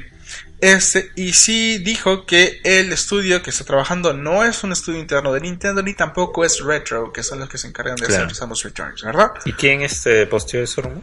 Eh, Metro, Ah, el- Metro los Trocolos. Ya, pero ¿y quién diablos es el? Eh, es, eh, bueno, él fue quien también, o sea, había firmado eh, sobre Samus Returns con 100% de accuracy. Oh. O sea, él debe tener Wow. un, un, yo creo que una fuente que se encarga de supervisar absolutamente todo lo de Metroid o trabajar directamente Puede con ser. Metroid y eso debería ser lo que se está filtrando porque Puede si ser. él pudo haber, o sea, Metroid los trocolos, Mm. eso me lo aprendí. Ese, él pudo haber eh, afirmado y rumoreado y pudo- a- acertado Mm. 100% con información que dio de Samus Returns, con todo lo que iba a ser retro y que iba a ser para 3DS y todo. Este y que él incluso fue el que dijo que iba a hacer un remake de Metroid 2 para 3DS, o sea, ya, ya ha tenido una situación de éxito al 100% Claro, claro, como claro. para que esto Así pueda que- ser tomado como que ser. valedero, ¿no? Todavía no le- sigue siendo rumor, pero es un fuerte rumor, por así decirlo, ¿no? Ok. Nuestro siguiente rumor es que hay parece una posibilidad de que el nuevo juego de South Park, bueno, el último juego de Fractured Bug Hole puede eh, salir para Nintendo Switch. Oh, por Dios, ahí sí lo consigo. Según eh, la tienda eh, australiana Sanity, que eh, posteó en su página web un placeholder, ¿no? posteó un aviso de que iban a vender muy pronto South Park eh, para Switch. ¿no? con eh, la palabra coming soon, o sea, muy pronto. Ah, ¿no? Supuestamente con fecha de lanzamiento 13 de marzo. O sea, ya no faltaría mucho. ¿no? Así que este, esto realmente puede ser una equivocación, como tampoco no puede ser, no lo sabemos. Así que por ahora solamente son especulaciones. ¿Tú qué dices? ¿Sale o no sale? Yo creo que sí sale, porque Ubisoft es una de esas empresas que originalmente, antes de que salga Switch, ya estaba con partnership y es más, siempre ha estado con buenos tratos con Nintendo en Sí. particular, a punto de que pudimos ver juegos como Mario and Rabbids Kingdom Battle, desde, que han estado en desarrollo desde antes que salga Switch, incluso. Entonces, con esto en mente y con esta, eh, esta, este IP como ejemplo, eh, es que Ubisoft ya había aprendido cómo desarrollar para Switch directamente junto con equipos de Ubisoft solito, Mm. encargándose de Mario incluso, o sea, de trabajar Claro. con Mario directamente. Eso para Nintendo de haber sido como que, oye, qué paja. Claro. Pero al mismo tiempo, este, eso también es como que experiencia para decir, bueno, entonces The Fractured Black Hole también podría salir así. Y al final del día fue postergado.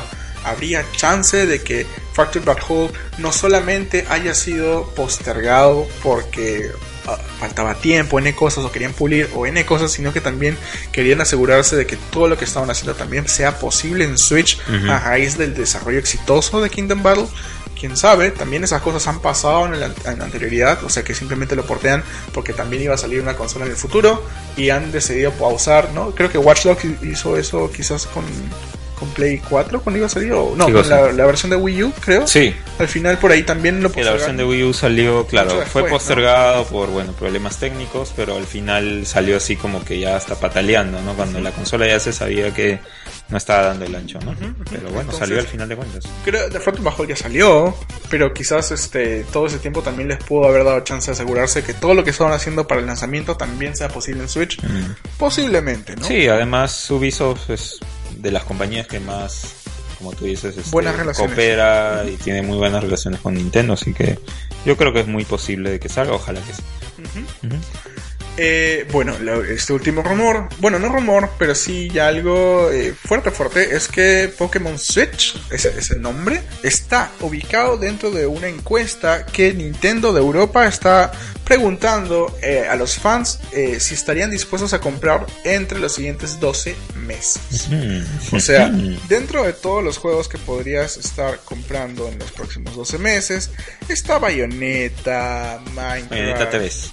Bayonetta 3, No, sí. Eso también es importante Muy chévere. remarcarlo. Sí, o sea, paja. Lo chévere es que Bayonetta no está muerta. Claro. O, sea, o sea, sabíamos que Wii U, chévere, es Wii U y todo, y Bayonetta 2 es exclusivo de Nintendo, perfecto, ¿no? Qué raro que algo de Play 3 se pase a Nintendo así de golpe, ¿no? Pero, o sea, al final del día, el Wii U, como sabemos, no fue del todo exitoso, exitoso como quizás se hubiera No querido. fue exitoso. no fue del todo, no. Quería dejarlo bonito ya. Pero Bayonetta, o sea, se- nos preocupamos por la IP, ¿no? Porque, Claro. o sea, sí es una IP fuerte en general, tanto que está en Steam también y todo eso. Entonces, este, qué paja que se, se haya anunciado Bayonetta 3, al menos que está en desarrollo. Entonces, dentro de los juegos dentro del survey está Minecraft, Xenoblade Chronicles 2, One to Switch, Pokémon Tournament, Fire Emblem Warriors, Splatoon 2, Mario Kart Deluxe, Sniper Clips, Legend of Zelda, ARMS, FIFA 18, The Elder Scrolls Skyrim, Mario and Rabbids, Kingdom Battle, Tennis, eh, Mario Tennis Aces, Bayonetta 1 y 2, Bayonetta 3 aparte, ¿no? Porque Bayonetta 1 y 2 Claro, son parte de un combo. ok. Y Pokémon RPG. Uh, O sea, lo que vendríamos a ver de Pokémon en Switch.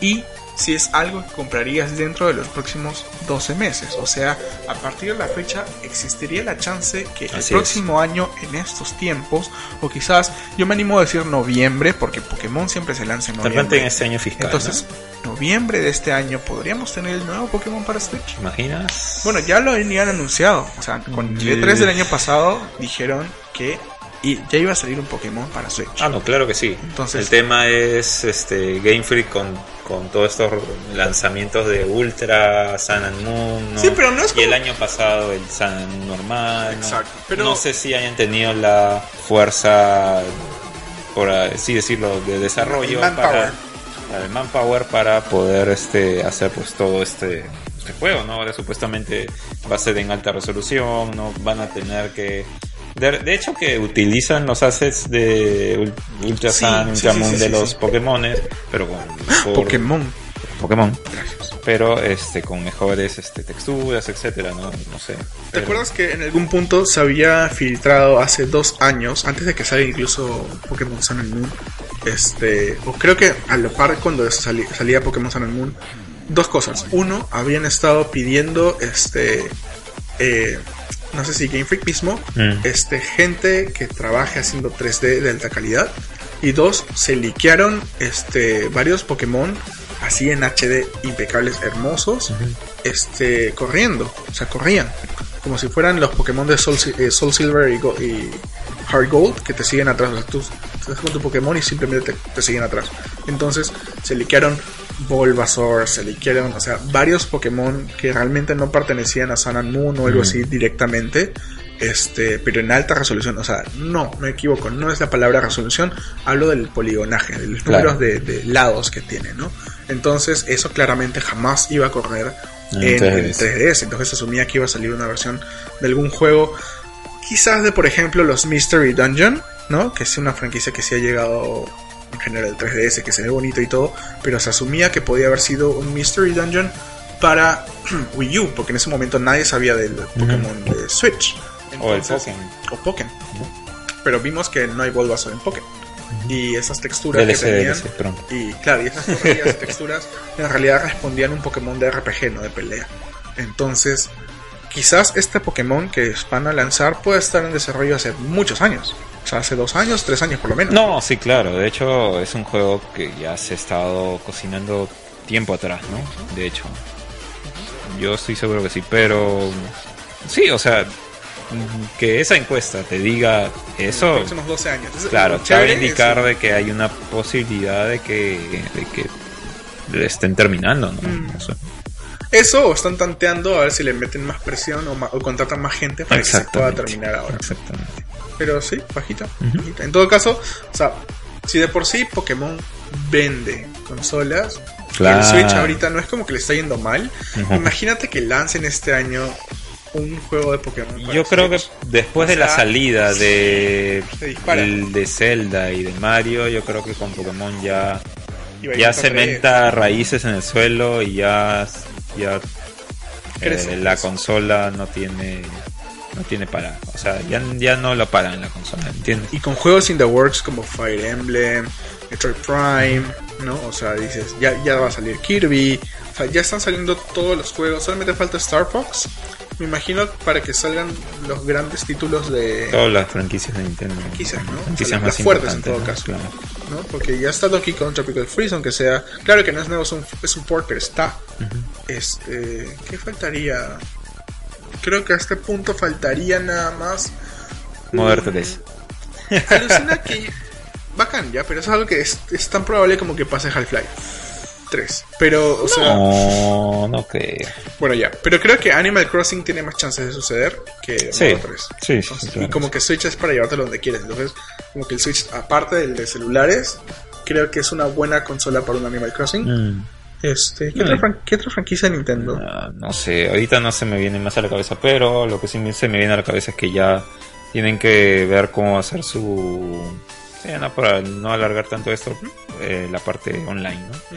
La parte Sí, online, que este el, año se acaba. el arcade, el- la sea. emulación, lo que vayan a poner de GameCube, de lo que quieran, pero Que ya. ya deberían este, ver que, cómo van a hacer, ¿no? Eh, eh, A mí cuando yo creé mi sobre todo salía que este año se iba recién implementar cómo es que va a salir. Así que Sí, pues. tarde o temprano este año lo vamos a ver. Ojalá. Así que eso ha sido todo nuestro programa por el día de hoy. No te olvides de comentar todas estas este, noticias y también cuéntanos qué eh, opinarías. ¿Te gustaría comprar un Pokémon nuevo este año para Switch? ¿Te gustaría en ¿A todo quién no caso? le gustaría? Hay gente que no Hasta a es mí. Imagina que yo ni siquiera soy fan de Pokémon. Man, ya, tanto así. Es Es que Pokémon. Pokémon, pues, y ya como No, que valdría Watch. la pena de, de probarlo. Oye, Yokai Watch también es otra de esas franquicias. Además, tú sabes, no, yo no eh, eh, handhelds de Nintendo no he tenido los últimos. Ujú. Me fui por la Vita, Es mátenme si quieren, pero me fui por la No. Vita porque estoy un poco más pegado a, A los, a a los full a RPGs, los ports de RPGs, a los ports RPGs de PlayStation 1 clásicos. Estoy muy apegado a eso y por eso me compré el Vita. eh, porque tenía un PSP también, pero se me algo. Y bueno, por eso me fui hacia ese lado. Y los visual novels, algunos gustan. Claro, no, pero la verdad es que eres una de las pocas personas que conozco con Vita que le da con bunch. O sea, muchas de las personas que conocí que tenían Vita, muchas las han Pero es que hay vendido, buenos juegos, vendido. simplemente que no los quieren ver, o simplemente no sé. Es que, o sea, hay buenos juegos, pero tienes razón, o sea, son muy buenos juegos. Son muy nichos, pues, claro, son muy O sea, nichos. ahí nomás quedó, ¿no? Sí, si, te gustan los juegos de Japón, compra tu Vita. Basic. Sí. Pero Aunque el está. 3DS, o sea, me llama muchísimo la atención. O sea, está, o sea, de hecho que de repente me lo compro cuando ya esté casi muerto. O sea, yo sé que todavía le queda un poco de tiempo de vida, pero fácil cuando Nintendo diga ya, ya fue el 3DS, ahí de repente me lo compré como para a ver si lo encuentro mucho más barato. Y seguramente todos los juegos también van a estar más baratos. Eso es muy verdurito. Claro. Pero bueno. Así que, este, nada, esperemos que te haya gustado mucho el episodio de hoy día. Nos hemos divertido bastante hablando de todo. Y déjanos tus comentarios. Y si te ha gustado bastante el episodio y quieres seguir escuchando más, no te olvides de darle suscribir. Sí. Para que pueda llegarte la información a primera mano Así lo es. antes posible. Y no, nada, pues comenta tus comentarios. Comenta tus sociales. comentarios. Comenta tus comentarios. Redundancia al máximo con Ay, Waldo ay, ay. Maker. Bueno, a mí me ha pasado peor todavía. sí, no, nada, solamente para, para un poco dar nuestro manifiesto de- del programa, ¿no? Nosotros hacemos control crítico, estamos retomando de unas vacaciones eh, y nosotros hacemos esto porque primeramente nos gusta, ¿no? Nos Así gusta es. hablar de los videojuegos, nos apasiona, los jugamos. Trabajamos eh, en ella. Bueno, yo. bueno, tú nos criticamos. Nosotros también al hacer esto pensamos de que la interacción con ustedes es lo primordial para nosotros porque hace que nuestro programa crezca, nosotros como conductores también crezcamos, ¿no? Entonces, para nosotros es muy importante su interacción, ¿no? Y el feedback. sobre Así es, también.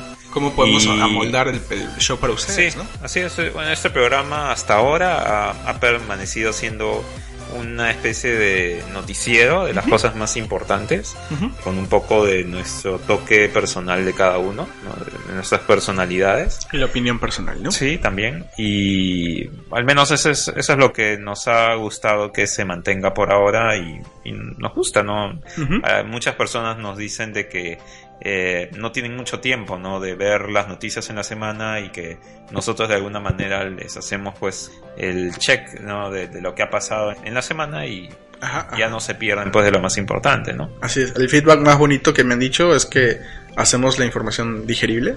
Que incluso personas que no nunca han jugado un juego, o sea, pueden entender qué es lo que sucede Mm. y qué es lo que están actualizando en ese juego, ¿no? O sea, eso también creo que es lo más bonito que nos han dicho, bueno.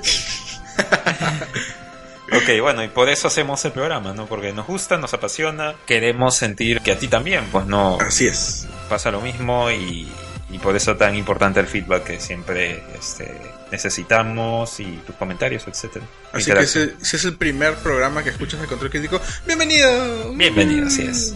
Así y que sean más. y ya con estas palabras desde el corazón de Manuel y el mío, nos despedimos y nos será hasta la próxima edición de Control Crítico en la próxima semana, pero porque estaremos en el Game Jam. Claro, no esta semana, sino la siguiente. Así en dos semanas. Así es. Así que tómate tus vacaciones, pero de ahí nos escuchas todos los días. O sea, todas las semanas. Todos los días. O sea, todos los días le das replay. ok. Nos vemos pronto. Chao, chao. Chao, cuídense mucho.